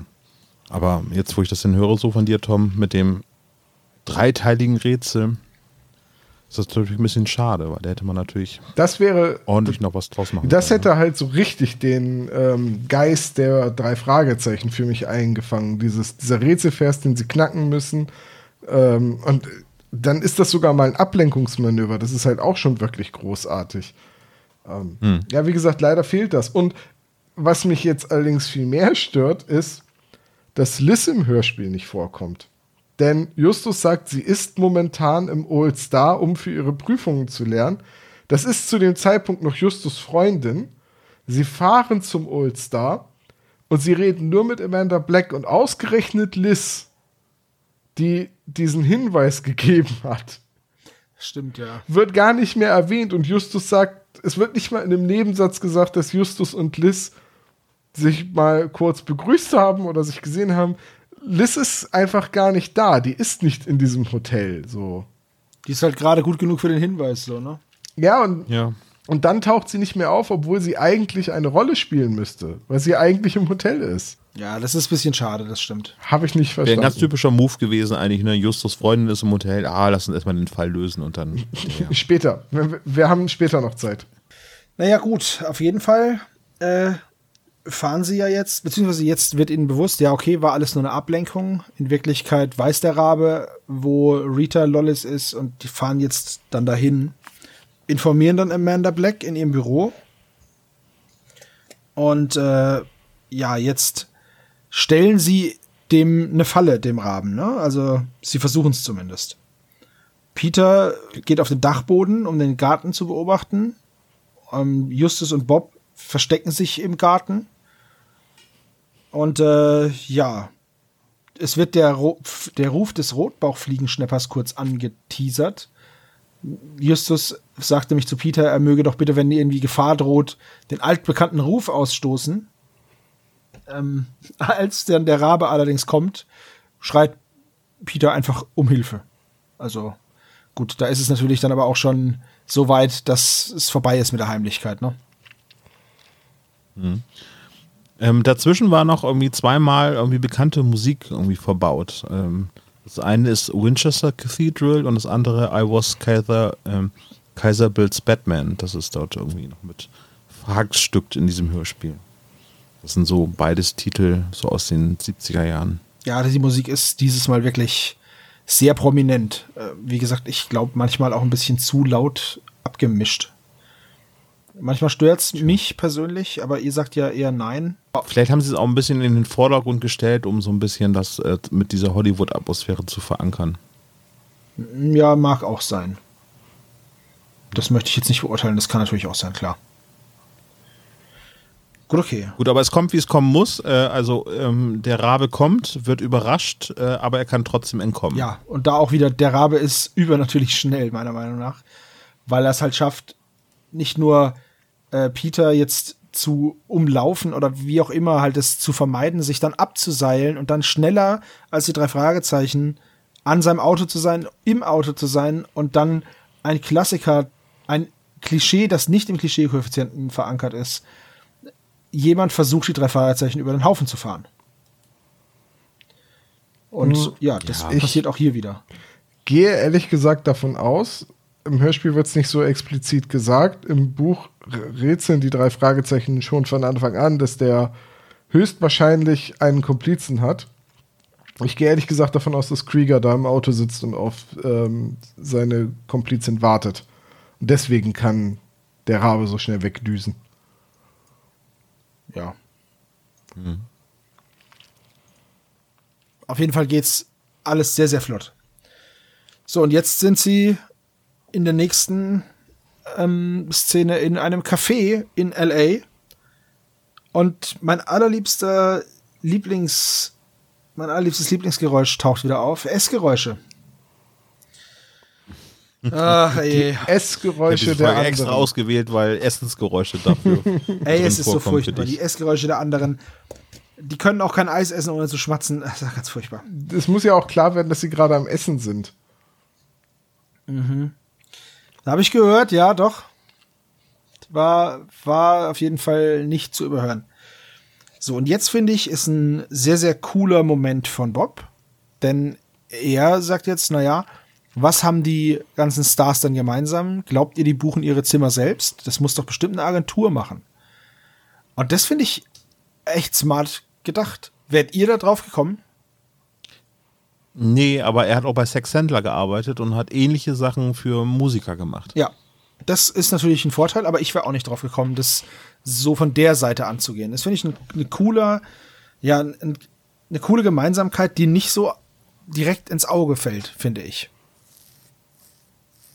Aber eine gute Erklärung, warum Bob da gerade drauf kommt und nicht Justus Genau. irgendwie einfach seine Unterlippe knietet und sagt, so, das ist die Lösung. Genau. Also es ist erarbeitet sozusagen. Ja, die sind alle Mitglied der Agentur Fame und deswegen greift Justus zu einer altbekannten, äh, zu einem altbekannten Trick. Stimme verstellen und als irgendjemand bei dieser Agentur anrufen. Na, Moment. Von welchem Hotel ruft Justus denn angeblich an? Äh, vom, äh, vom Hotel Macbeth. Ja, und was ist im Hörspiel rausgeflogen im Vergleich zum Buch? Das Hotel Macbeth vermute ich. Richtig. das, sagt, das sagte ich ja. Es gibt noch ein Rätsel mit Macbeth als Lösung. Also, ähm, ja. Von, von daher, Ja, das ist dieses Mal gar keine ausgedachte Identität. Was auch irgendwie seltsam ist, weil, wenn er jetzt bei einer Agentur anruft und sich, hm, sagen wir mal, den äh, Hollywood-Star und das Hotel ausdenkt, wäre jetzt irgendwie blöd, wenn dann die Agentur sagt, tut mir leid, die ist gar nicht bei uns unter Vertrag und einfach auflegt. Ja, Oder das wäre auch. tut mir leid, diese. Person existiert gar nicht und einfach auflegt. Und dass Justus dann, und das ist auch im Buch so, und das habe ich nicht verstanden, dass Justus dann auflegt, als Krieger ans Telefon geht, das verstehe ich nicht. Weil der Rabe Es sind- kennt doch die, ja. Der weiß, der, das ist doch kein Bildtelefon, der, der erkennt doch nicht Justus wieder, der kennt doch die Stimme von Justus gar nicht. Ja, guter Und Punkt. dann, und dann die Ausrede von Justus, naja, wahrscheinlich denkt er jetzt, ich hätte mich verwählt. Nachdem du explizit mit der Empfangsdame gesprochen hast, um zu sagen, ich möchte mit dem und dem reden, das ist doch doof. ja. Ja. Ja. Aber er hat ja schnell aufgelegt und Rufnummerübermittlung gab es da noch nicht so. Äh, Sandra Rapstripe hat er übrigens gesagt, dass das äh, das Problem mit der Reservierung ist, dass ein Anagramm ist von Barbara Streisand. Yep. Dass ihr die Zeit hättet, das nachzusehen oder äh, äh, Tja, ich habe das rausgeknobelt. Nicht schlecht. Mir ist es gar nicht aufgefallen, dass es Anagramme sein könnte. Ich dachte halt, ach, das sind wieder drei Fragezeichen Fantasienamen. Also beim ersten Mal bin ich drüber gestolpert, als ich Rita Lollis mir gedacht habe, also was ist denn das für ein Name? Ja. Und dann wird er auch noch Genau, mit Y geschrieben, weil ich habe es dann nachgeguckt und dachte mir, Rita Lollis, das muss, da stimmt doch was nicht. Ja gut. Äh, Mr. Krieger ist der Rabe, laut Justus. Er ist sich da ganz sicher. Und äh, deswegen fahren die drei jetzt zur Agentur Fame, weil so geht's ja nicht. Das wollen sie jetzt aufklären. Aber dann gehen sie auch nicht auf Konfrontationskurs, sondern kommen dann nur bis zur Rezeption, stellen dann fest, dass äh, Mr. Krieger irgendwie gerade nach unten kommen soll. Also Rezeption heißt, über zwei Etagen geht diese Agentur. So groß scheint die so zu sein und sie reden dann halt mit Heikeline Körting, ist das glaube ich? Nee, Quatsch, das ist mit, äh, Nee, das ist diese, dieser, dieses One-Hit-Wonder. ja, ja, genau. Äh, genau. Das ist jetzt Nancy Aston, Joycelyn Schmidt. Und, und dann kriegen sie mit, dass Mr. Krieger irgendwie runterkommt und dann Peter äh, täuscht nochmal kurz vor, dass er auf Toilette muss und dann gehen sie dann auch schon wieder weg. Genau, weil äh, Justus und Bob ergreifen die Flucht. Vorher wird natürlich noch gesagt, ja, wir schreiben einen Schulaufsatz, deswegen müssen wir uns hier mal umschauen. Auch sehr blauäugig und ähm, die Rezeptionistin sagt, ja, klar, natürlich. Guckt euch hier um. Kostet ja nix. Nee. Also, Aber war das von vornherein der Plan, dass Peter dann, wenn er auf Toilette geht, äh, dort etwas Also zumindest. von Mr. Krieger an sich nehmen sollte. Weiß Weil ich das wirkt nicht. alles so improvisiert in dem Moment. Ja, ich denke auch, dass es improvisiert ist. Ich kann mir nicht vorstellen, dass der Plan war, ja, und dann gehst du aufs Klo und brichst bei Krieger ins Büro ein. Also, das Ja. kann ich mir beim besten Willen nicht vorstellen. Ich glaube halt, dass das spontan entstanden ist und Peter gedacht hat, ach, weißt du was, ich verdünnisiere mich mal. Ist nicht das erste Mal, dass wir das so machen. Ich guck mal, was ich so in Erfahrung bringe. Denn äh, das, das, das, dieses Büro hat, ist über zwei Etagen und deswegen die Toilette ist oben, also geht Peter hoch, während dieser Krieger runterkommt. Und dann bricht Peter in das äh, Büro ein, entdeckt da die Diskette mit einer Rabenfeder drauf gemalt. Also Vorsicht, geheime kriminelle Pläne hier. Und, und ähm, Top Secret. Genau, und dann sogar. kopiert er die Diskette. Das heißt, er hat auch noch irgendwo eine leere Diskette gefunden, kopiert das Ganze und dauert, braucht dafür nur zwei Minuten. Copy Disk hat er dafür benutzt, wahrscheinlich so als Anwendung. Ja, gibt's das oder was? Das war ein extra Software, genau, wo im Prinzip der Datenträger eingelesen worden ist in den RAM-Speicher und dann musste man eine neue Diskette einlegen und dann wurde das rüber kopiert. Damit Ah, man ja. mit nur einem Diskettenlaufwerk halt Disketten duplizieren kann. Ah ja. Und das, Genau. aber das dauert wahrscheinlich länger als zwei Minuten, oder? Ja, ähm, das ist auch, es ist auch ein bisschen spannender hier wieder im, im Buch, weil Peters Ausflug halt nicht im Off passiert, sondern bisschen ausführlicher erzählt wird. Und ähm, dann kommt der äh, hier sogar noch einmal zurück, bevor er sich dann den Kaffee holen geht. Also es ist alles ein bisschen anders strukturiert im Buch. Und äh, dann stößt Peter den Kopiervorgang an und schiebt dann allerdings das andere Programm, das er gerade aufhatte, wieder in den Vordergrund und hofft halt, dass der nicht merkt, dass da im Hintergrund kopiert wird. Und ähm, dann, dann geht Krieger sich Erste unrealistische Szene. Ja, ja, aber das so Diskettenlaufwerk- scheiß Laufwerk das ist. Diskettenlaufwerk hat die Game of Thrones Melodie gespielt beim Kopieren, aber ähm, die, der, der Krieger geht sich dann den Kaffee holen und dann hat Peter Zeit, die Diskette zu klauen. Und dann macht Justus sich Sorgen, dass er das merken könnte, weil ja die Diskette fehlt. Und dann sagt Peter, der hat da so viele Blanko-Disketten rumliegen, das fällt ihm gar nicht auf. Dinge, die man heute nicht mehr sagt. Ne? Das stimmt wohl, ja. Der hatte da eine Diskette rumliegen. Gott, wie alt ist der? 80? Und dann geht es jetzt auch schon Richtung Finale, ne? Ja, äh, schnellen Schrittes. Sie untersuchen jetzt in der Redaktion diese Diskette und da ist all- alles drauf. Das Rätsel und ja, diese Termine, wann der Rabe wo zugeschlagen hat. Ich frage mich warum, aber das steht da auch drauf. Und auch das nächste Ziel, nämlich Gina Bermkiss, Kim Basinger. die ein Anagramm ist für Kim Basinger oder Basinger, genau. So, und jetzt habe ich mir extra in mein Skript geschrieben, Redakteurin, Telefon, viel zu laut. Redakteurin Telefon war Improvisation Heike-Dine Körting, meiner Einschätzung. Aber es war so laut. Es war aber mega lustig. Ich habe mich schon gefragt, warum Mrs. Shaw bei Mr. Andrews arbeitet. Aber äh, viele Sachen sind bemerkenswert. Äh, in der Los Angeles Post wird noch mit Schreibmaschine gearbeitet. Äh, und die Soundkulisse kannte ich eigentlich eher von Maritim-Hörspielen. Nämlich, das war eigentlich so die Standardgeräuschkulisse von Scotland Yard, wenn ähm, die jeweiligen Inspektoren, Chiefs, äh, Captains und so äh, ermittelt haben, war das das übliche Geräusch im Hintergrund äh, bei den maritimen Scotland Yard Hörspielen. Also Edgar Wallace Ja, okay. Hörspielen. Ja gut, die Geräuschkulisse ist halt öfters mal die gleiche, so wie man auch immer diese eine ganz markante drei Fragezeichen Straßenhupe hört, wenn, Ja. wenn sie auf der äh, irgendwo auf offener Straße sich unterhalten. Ähm, aber ja, die auch hier in der Folge verwendet richtig, wird. ja, ne? ja, die Also, klassische drei Fragezeichen Hupe. Deep, döp, wird immer so wird gehupt. Ja, genau so, so und nicht anders. Ähm, ja, und dann wird dem Raben im Hotelzimmer von Kim Basinger eine Falle gestellt. Genau. Und die Falle schnappt zu. Und sie fangen die Hotelrezeptionistin ihres Hotels, die früher mal Stunt Girl beim Film war. Und da habe ich mich gefragt, woher kommt diese Bezeichnung Stunt Girl? Weil man sagt ja auch Stunt Man und nicht Stunt Boy.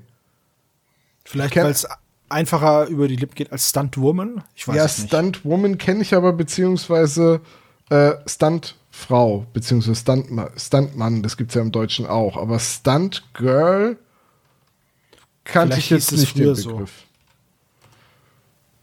Vielleicht hieß es früher so. Ich glaube, Stunt Woman ist kein englischer Begriff, also zu der Zeit auf jeden Fall nicht. Also jetzt gibt es also es war ja auch Superman und Supergirl, ne? Also das Ja, ist das ja stimmt, genau das ja. gleiche, obwohl Aber Stuntwoman heißt es jetzt schon. Also laut Wikipedia. Tja, das ist halt Hm. genauso ein bisschen Anachronismus wie Fräulein. wahrscheinlich. Stuntfräulein. Fräulein. Oh Mann, ich wusste nie, wie man Fräulein schreibt.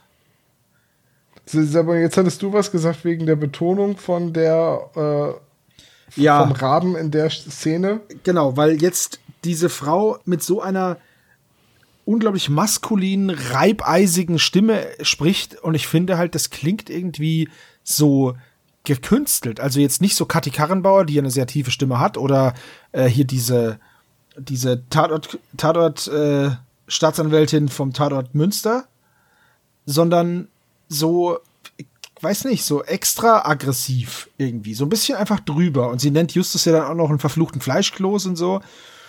Und ja, ich fand die Stimme einfach ein bisschen drüber. So ein bisschen zu bemüht. Du meinst, es wurde ein bisschen zu dick aufgetragen, um klarzumachen, dass das eine muskulöse, durchtrainierte, Ja, und auch eine böse Person ist. böse Frau ist. Ja. Und das fand ich halt irgendwie, weiß nicht. Also die war ja schon, als sie das Paket übergeben hat, eher unfreundlich, würde ich jetzt mal sagen. Oder sagen wir nicht so zuvorkommt, wie man das von Hotelpersonal sonst gewohnt ist, die ja alles machen, dass man sich gut fühlt.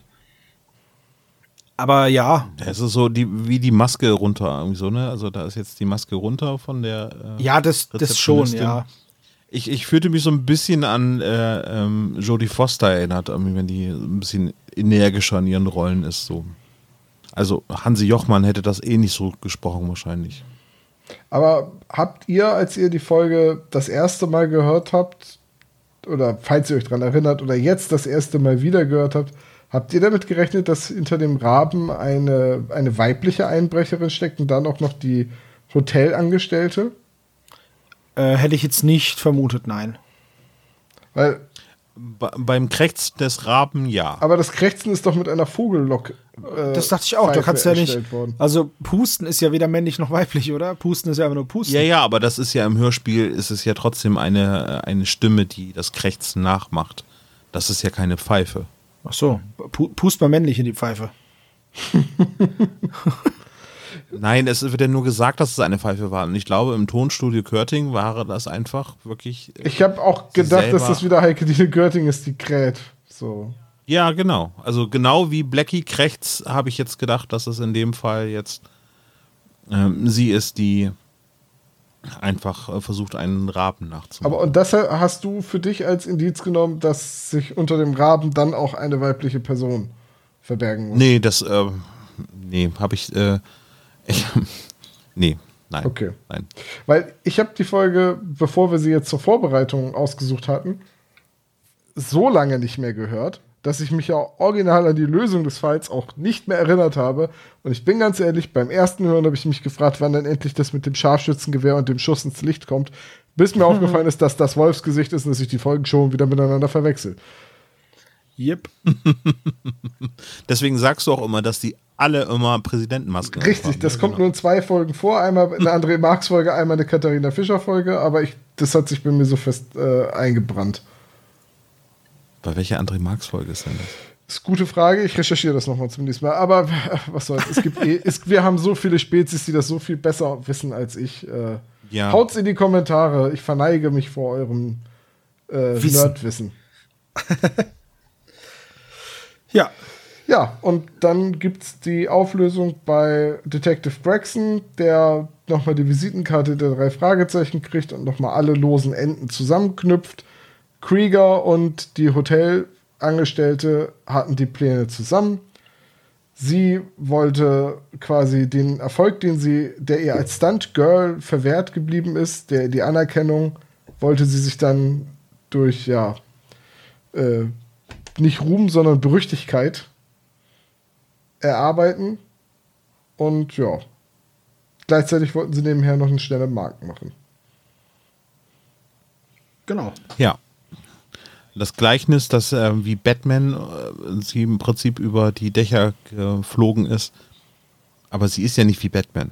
Sie, ist, Sie hat ja nur vor allem Verbrechen. im kann Kopf. Batman wirklich fliegen. Also zumindest gleiten. Sie kann nur mit einer Armbrust sich an einem Seil schwingen. Ja, nur ist gut. Ja, ich wollte gerade sagen, also, Also- wenn ich das schon Ich finde das auch einen ganz, coole, ganz coolen Move eigentlich. Mit einer selbstgebastelten Armbrust. verlässlich hinkriegen würde, würde ich das auch so machen. Ja. Batman hat einen Umhang, den er so aufstellen und versteifen kann, dass er als Tragflächen fu f- äh, funktioniert. Das ist doch wohl sehr viel cooler, als mit einer Armbrust einen Haken rüber zu schießen und sich dann abzuseilen. Aber Bad Claws hat er ja trotzdem, die verwendet er ja Ja, er auch. muss ja auch erstmal aufs Dach kommen. Ja, so wie der Rabe. Und dann kommt ein von Peter schlecht improvisierter Reim und das schlimmste fiktive, nein, das schlimmste fingierte Lachen von Andreas Fröhlich in der Geschichte der drei Fragezeichen. Ja, es ist mehr ein Brüllen als ein Es Lachen. ist so unerträglich, dieses Endlachen. Witzig, ich wollte eigentlich im Fazit erwähnen, dass ich Andreas Fröhlich in dieser Rolle diesmal sehr, sehr gut finde. Bis auf das Schlusslachen vielleicht. Die- Andreas Fröhlich ist wie immer super, aber dieses gespielte Lachen ist furchtbar. Ja. Ja, also das fand ich auch. Das, äh, man musste so ein bisschen an Dr. Evil denken, wie sie alle zusammen lachen. ja, das war nicht so. Ja. ja, das war mir ein bisschen zu arg drüber, muss ich sagen. Ah, das wär's doch mal eine Folge, in der Bob so übel einen auf den Kopf kriegt, dass er der Bösewicht wird. Na, meinst du so wie bei. Gibt's ja quasi schon. Das war ja auch ein Witz. Ist egal. Komm, mach weiter jetzt. Hättest du in Ja, Anführungszeichen ja, ja. sprechen Ne, müssen. Meinen Laser. Genau. Als Belohnung für die, für die Lösung des Falles dürfen sie mit auf die Verleihung des Goldenen Raben. Klären dann noch die Frage, was sie anziehen müssen. Und da kommt dieses epische Lachen. Es gibt übrigens ein internationales Filmfestival des Goldenen Rabens. Das gibt es wirklich, aber nicht in Amerika, sondern in Russland. Das wäre eine Ich ganz kein- andere Drei-Fragezeichen-Folge geworden. Ja, möchte ich auch für kein Geld der Welt hingehen. Wenn er tot ist, ist er tot. Ja. Da wird in der ersten Szene der Rabe einfach vom Dach geballert und dann ist gut. so herum. Ja, müssen wir eigentlich jetzt äh, erstes Fazit deiner Klischee-Koeffizient, ne? Hm? Gibt es noch etwas? Du hast äh, schon all, alles erwähnt, was im Buch extra ist? Ja, also ich hätte gerne So den Großteil. Es gibt so ein paar Dinge, ne? Rita Lawless bewohnt wohl das größte Zimmer im dritten Stock direkt unterm Dach. Äh, Im Spuk im Hotel erfahren wir aber, dass direkt unterm Dach die Angestellten untergebracht sind. Da sind die Angestelltenzimmer. Das ist also irgendwie, hm, ja, ein, ein, ein kleines Fehlerchen. Dann war Bob im Old Star der Gärtner, laut Buch. Am, Im Hörspiel erinnere ich mich jetzt nicht dran, dass Bob da als Gärtner gearbeitet hätte. Ähm, kann aber sein, dass ich es nur vergessen habe. Ich, wenn wir die Folge jetzt wirklich als nächstes besprechen oder als eine der nächsten Folgen besprechen, werde ich da mal drauf achten. Ansonsten, wie gesagt, der, ähm, das schöne lange Rätsel, das wirklich so an den Geist der frühen drei Fragezeichen-Folge erinnert, ist leider rausgeflogen. Es sind ein paar mehr Rätsel, kommt vor und das war's. Ansonsten ist es sehr, sehr nah dran. Der, der Anfang ist noch ein bisschen anders. Die Folge startet, das Buch startet eigentlich in der Zentrale mit einem Anruf von Mr. Andrews, der die drei Fragezeichen anheuert. Und Bob, der sich über sein Abschneiden in einem Mathe-Test beschwert. Aber das war's. Ja, wollen wir, wollen wir Fazit machen? Geburtstagsglück Ja, möchtest du können wir gerne tun. Ich möchte zuerst zu meinem Geburtstag. Ja, ich habe mir die Folge ausgesucht, weil ich mal wieder. ah, Weiß ich auch nicht. Das war irgendwie reine Willkür, glaube ich, dass ich die Folge herausgesucht habe, weil sie keine Folge ist, die in der starken Rotation ist, aber ich sie sehr gut in Erinnerung hatte und ich wurde auch nicht bestraft. Sie ist actionlastig, gar keine Einschlaffolge. Ähm, hat äh, alte Sachen wie ein Rätselvers mit dabei. Äh, es ist trotzdem noch irgendwie schön modern erzählt und ja, also hat mich auch nicht enttäuscht, sie jetzt wieder zu hören, sondern sie hat eigentlich Spaß gemacht, obwohl sie eben auch ohne äh, mysteriöses Elemente äh, auskommt. Also wenn man jetzt mal den Raben als, als, äh, als Figur irgendwie ausklammert, aber ansonsten ist das irgendwie eine sehr schöne actionlastige Folge. Also sehr viel Action in der Folge. Trotzdem gut. Ja, dann, also ich fand die Folge auch ziemlich actionlastig, ist, ist sie ja. Und ähm, das hat mir aber auch ganz gut gefallen. Ich hatte da jetzt kein Problem damit, fand es ganz cool. Es war halt sehr ein ziemliches Gehetze. Das sollte es aber wahrscheinlich auch sein. Ähm, ein paar Situationen hätte ich mir noch gewünscht im, im Hörspiel. Darunter zum Beispiel, wie Peter einfach an, die, diese, an diese Diskette kommt. Das sind so Sachen, oder wie sie diese Falle vorbereiten im Zimmer von, von äh, Kim Basinger. Das wäre halt ganz cool gewesen. Aber okay, es musste natürlich auch zusammengekürzt werden. Und ich finde, es passiert halt einfach sehr viel in der Folge. Und dann muss man halt gucken, wo man die Abstriche macht. Ja. Mir hat die Folge ganz gut gefallen. Äh, ich habe sie tatsächlich schon ewig nicht mehr gehört. Warum auch immer. Vielleicht liegt es tatsächlich am Cover. Wenn ich dann so drüber scroll, was ich als nächstes höre, dann ja, kann das durchaus sein, dass es am, am Cover lag. Mhm. Für, Und du, ja, Tom? für mich ist die Spur des Raben ein moderner Klassiker. Das ist eine der Folgen, die ich jetzt, wo ich sie wieder gehört habe, auch wieder komplett präsent habe. Und ich weiß wieder, was mir damals beim ersten Hören so gut daran gefallen hat. Das ist so, sie fängt die Atmosphäre und den Geist der frühen drei Fragezeichen-Folgen ein, aber auch irgendwie mit neuen Elementen. Ähm, die ist wirklich so, ein so ein bisschen so, die fühlt sich noch sehr Crimebuster-mäßig an, obwohl es gar keine Crimebuster-Folge ist. Ja, es ist jetzt, der, der Rabe ist halt von vornherein klar, das ist ein Typ oder eine Typin im Kostüm. Und das ist ein Einbrecher und der versucht Diebstahl zu begehen. Das Motiv ist klar. Und es ist nicht wieder der lang verschollene Schwager, der sich einer alten Indianerlegende bedient und in einem mystisch rot leuchtenden Rabenkostüm versucht, seine Großtante davon zu überzeugen, den alten Buick in der Garage doch nicht zu verkaufen. Sehr schön. So, ja. das, was man heute in vielen drei Fragezeichen-Folgen hat. Sondern es ist, es ist noch irgendwo ein bisschen geradeaus, aber es ist Rätsel drin. Es ist wieder, ein, es sind wieder Bösewichte, die von ihrer eigenen Hybris geplagt werden. Es ist spannend, es ist actionreich, es hat Rätsel, es hat lustige Dialoge. Ähm, es ist eine tolle Folge. Und für alle, die die Rätsel bei den drei Fragezeichen mögen, lest das Buch. Das Buch ist noch viel besser als das Hörspiel. Mhm. Klingt wirklich so, ja. Und die Musik war ganz großartig bei dem Hörspiel. Das kann gerne auch noch mal so sein. Ja, die Musik im Buch ist leider jetzt nicht so toll. Ja. War klar, dass es jetzt kommt. und So, aber das kann trotzdem gerne mal wieder so gemacht werden. Das vermisst man irgendwie so, weil jetzt äh, häufig nicht mehr so viel Abwechslung in der Musik stattfindet, meiner Meinung nach. Ja, sehr schön. Ja. Dann äh, mein Geburtstagsklischee-Koeffizient oder wie sieht's Ja, aus? hau raus. Wie viel hat Olaf hat Geburtstag denn auf dem Klischee-Koeffizienten? 30 Punkte? Ja, Weiß ich ungefähr. gar nicht. Können wir mal eben so eintragen, ne? So, warum finde ich das Dokument jetzt nicht? Wo ist es denn? Da. Warte mal. Warte, da, warte. Ich finde es gerade nicht, oder? Wo ist es denn hin? Ja, wo ist es denn? Ja, wo laufen sie denn? Ah, da, da ist es. KK75, äh, Spur des Raben. Ja, ja, schon. Kannst aber einfach wie- nach- wie ist das Ich habe es jetzt, nach- ich hab's jetzt nach Änderungsdatum sortiert und da ist es bei mir nicht. andersrum. Nee, ja, doch hier. Ja, doch, da ist es. Aber Geistesgoldgräber ist das voll geändert, deswegen. Ja, genau. Okay, ich Hä, wo, ich find's nicht.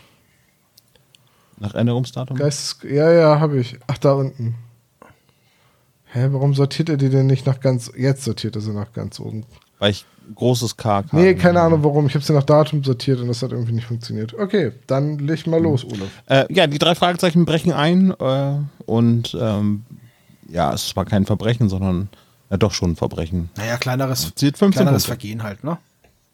Ja. Außerdem benutzen sie natürlich mal wieder ein Schulprojekt als Ausrede, Ausrede in der Agentur Fame. 15 Punkte. Die drei Fragezeichen wollen sich irgendjemanden schnappen. Hier in dem Fall den Raben. Das gibt 25 Punkte. Ähm, Justus wird aber wegen seines Gewichts beleidigt. Das gibt 15 Punkte. Dann passiert lange nichts. Und das nächste Klischee, das uns aufgefallen ist, ist, es wird ein alter Fall erwähnt, nämlich Spuk im Hotel. Das sind 10 Punkte. Außerdem spielt die Hollywood-Filmindustrie eine große Rolle in, diesem, in dieser Geschichte und es gibt 15 Punkte. Alte Bekannte treten auf. In dem Fall ist es Amanda Black. Das gibt 10 Punkte.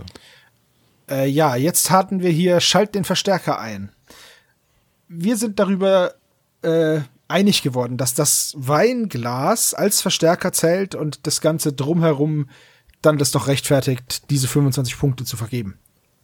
Also man könnte sagen, das wird eine Doppelkategorie werden. Irgendwie schalten den Verstärker ein oder holen das Weinglas. Genau. Los, Peter, bau den Verstärker zusammen. Okay, ich muss noch die Flasche austreten. ähm, es gibt außerdem eine Verfolgungsjagd und das gibt 25 Punkte. Ja, Gadgets werden eingesetzt. In dem Fall ist es ein Walkman. Ein typisches Detektiv-Gadget, beziehungsweise auch das Weinglas. Dementsprechend ja, geben wir 15 Punkte. Ich würde sagen, es ist schon Detektiv-Gadget, wenn du denn. Das hat so ein bisschen was von Adventure, wenn du kombiniere Walkman mit Weinglas. Hm. Natürlich geht es um ein merkwürdiges Tier, den Raben, nämlich 15 Punkte. Äh, außerdem gibt es einen Rätselvers, einen viel zu kurzen, für 20 Punkte. Aber sie überwältigen den Raben am Ende für 20 Punkte. Genau. Und es kommen die Freundinnen vor, beziehungsweise äh, Lys wird erwähnt. Das gibt 10 Punkte. Dann wird die Visitenkarte vorgelesen, das gibt einen Punkt. Und zu guter Letzt wird ganz, ganz stabil am Ende gelacht. 25 Punkte gibt das. Und damit kommen wir auf einen Gesamtklischee-Koeffizienten von 236 Punkten. Ich finde, es ist ziemlich wenig. Also, in Anbetracht dessen, dass am Anfang fast keine Klischees auftauchen und wir jetzt zum Schluss so ein paar zusammen, ja, gedeutet haben, ist das doch schon echt wenig. Ja, ich glaube, das hängt so ein bisschen damit zusammen, dass unser Klischee-Koeffizient auch viele Dinge der neueren drei Fragezeichen-Geschichte halt abbildet. Und, und so ein paar, und vor allem auch viele Dinge der ganz alten. Und diese Folge ist halt so irgendwo dazwischen. Die ist zwar neu, aber nicht so neu und die ist irgendwie auch alt, jetzt mit ihren fast 24 Jahren, aber eben auch noch nicht so alt. Das stimmt, ja. Du wolltest doch sagen, ich zähle sie nicht als alte Folge. Ja, wahrscheinlich nicht. Also wahrscheinlich ist es so auch dieser neumodische Kram, alles jenseits der 30, genau. das geht gar nicht. Also für mich ist es eine alte ja. Folge. Punkt. Als die drei Fragezeichen aufgehört haben, auf Schallplatte zu erscheinen, haben sie aufgehört, die drei Fragezeichen zu sein. Die gute alte Wachswalzenzeit. So. Dann.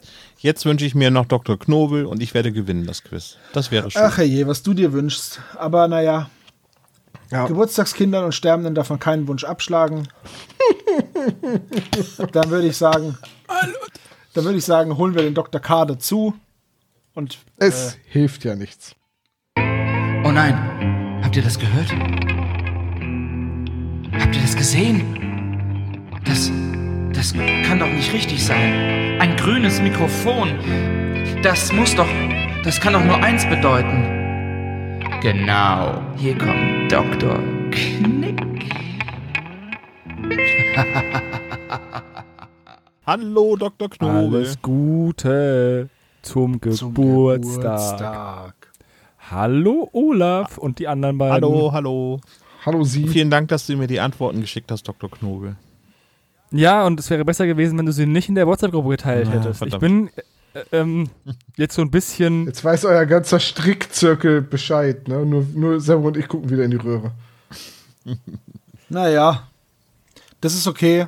Wir schaffen es auch ohne Schmulen. Die Spur des Rabens. Eine spektakuläre Folge hast du dir ausgesucht zum Geburtstag. Ja, sollte ein bisschen krachen. Ne? Man wird ja nur einmal 25, äh 24, Entschuldigung. Ich, ich muss lachen. Je öfter ich diesen Witz erzähle, desto älter fühle ich mich wahrscheinlich so du kannst dich gar nicht so alt fühlen, wie du bist. Also von ja, daher ist nicht schlimm. Ja, aber umso mehr freue ich mich, dass ich auf meine alten Tage nochmal ein, dass ich euch beim Quiz in den Sack hauen kann hier so. Dr. Knobel, nicht lang schnacken, Frage raus. Frage Nummer eins. Justus wurde zwar abgewürgt, aber ich würde trotzdem gerne wissen, wann das Biltmore ähm, in L.A. eröffnet wurde. In welchem Jahr?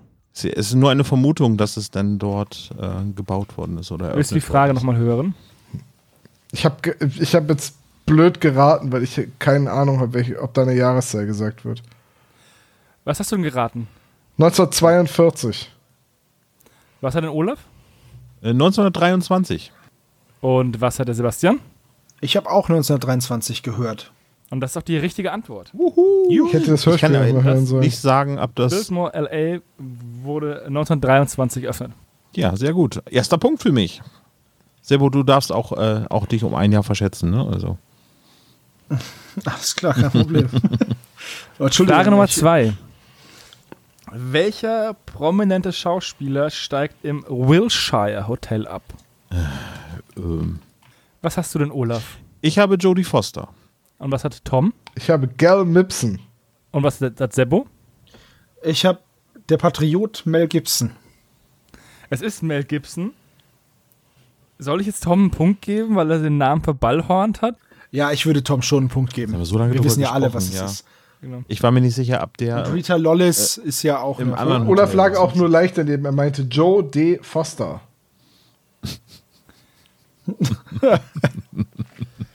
Genau. Jetzt kommt die Frage, die ähm, eventuell schon gespoilert worden ist.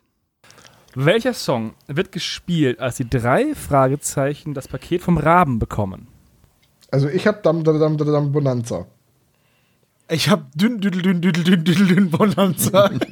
Ich habe das Bonanza Theme genannt. Und die ne? richtige, die richtige Antwort wäre gewesen: Our claim is good as gold Bonanza. Und nicht düdelüm, düdelüm. Nein, aber Doch, das Bonanza- heißt aber düdel, dünn, düdel, dünn, Ja, das ist vollkommen richtig. Äh, es ist Bonanza und es ist sehr verwirrend, dass es einfach gespielt wird. In der Hotellobby. Ja. Stell dir mal vor, du checkst ein Hotel ein und dann läuft da einfach der DuckTales-Song. dünn. Aber vielleicht war es ja ein Best Western.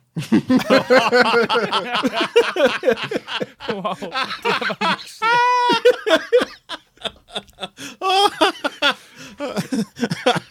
Okay, okay, Tom, äh, äh, okay, Olaf, sehr schöne, Der hat mich jetzt gekillt. sehr schöne Anspielung, sehr schöne Anspielung auf, die, auf das Lustlachen. Okay. Frage Nummer 4. Welche Zimmernummer hat das Zimmer von Rita Lawless?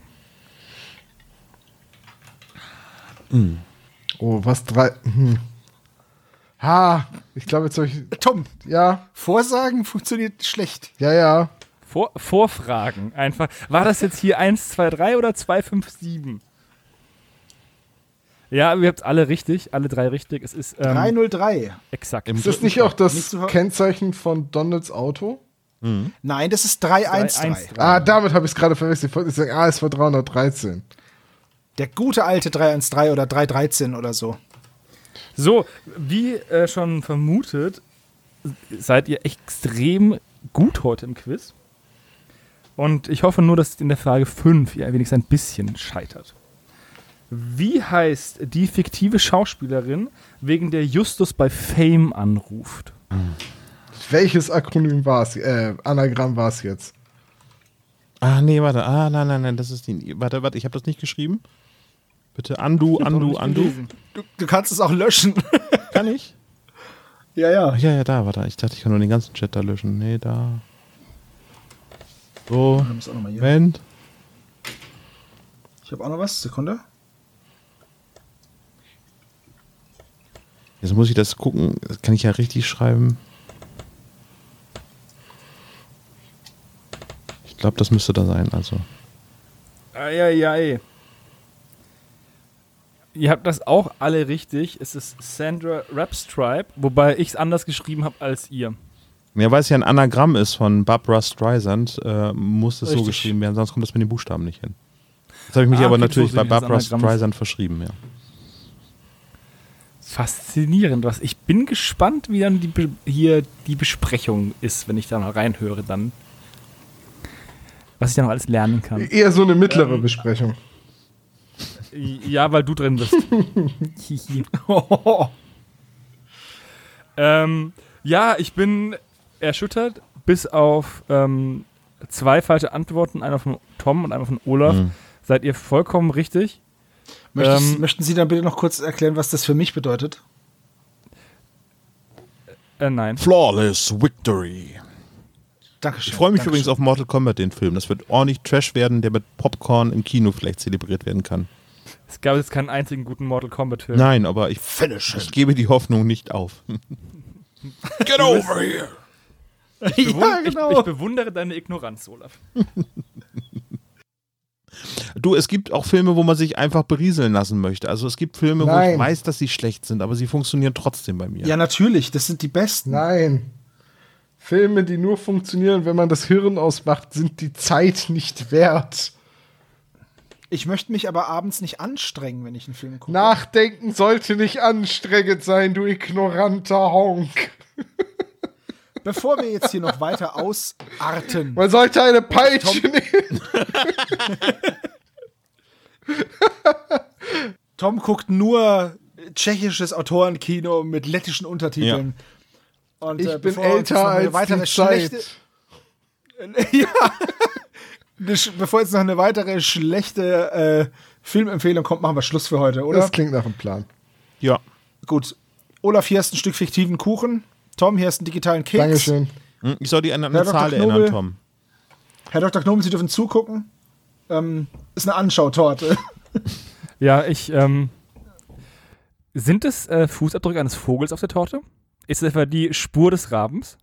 ne, ich habe vorhin Olaf mit dem Kopf reingehauen, das sind die Krähenfüße. So. Also dann, Gut, also dann, äh, vielen Dank fürs Zuhören. Macht's gut, bis zum nächsten Mal. Ciao. jo.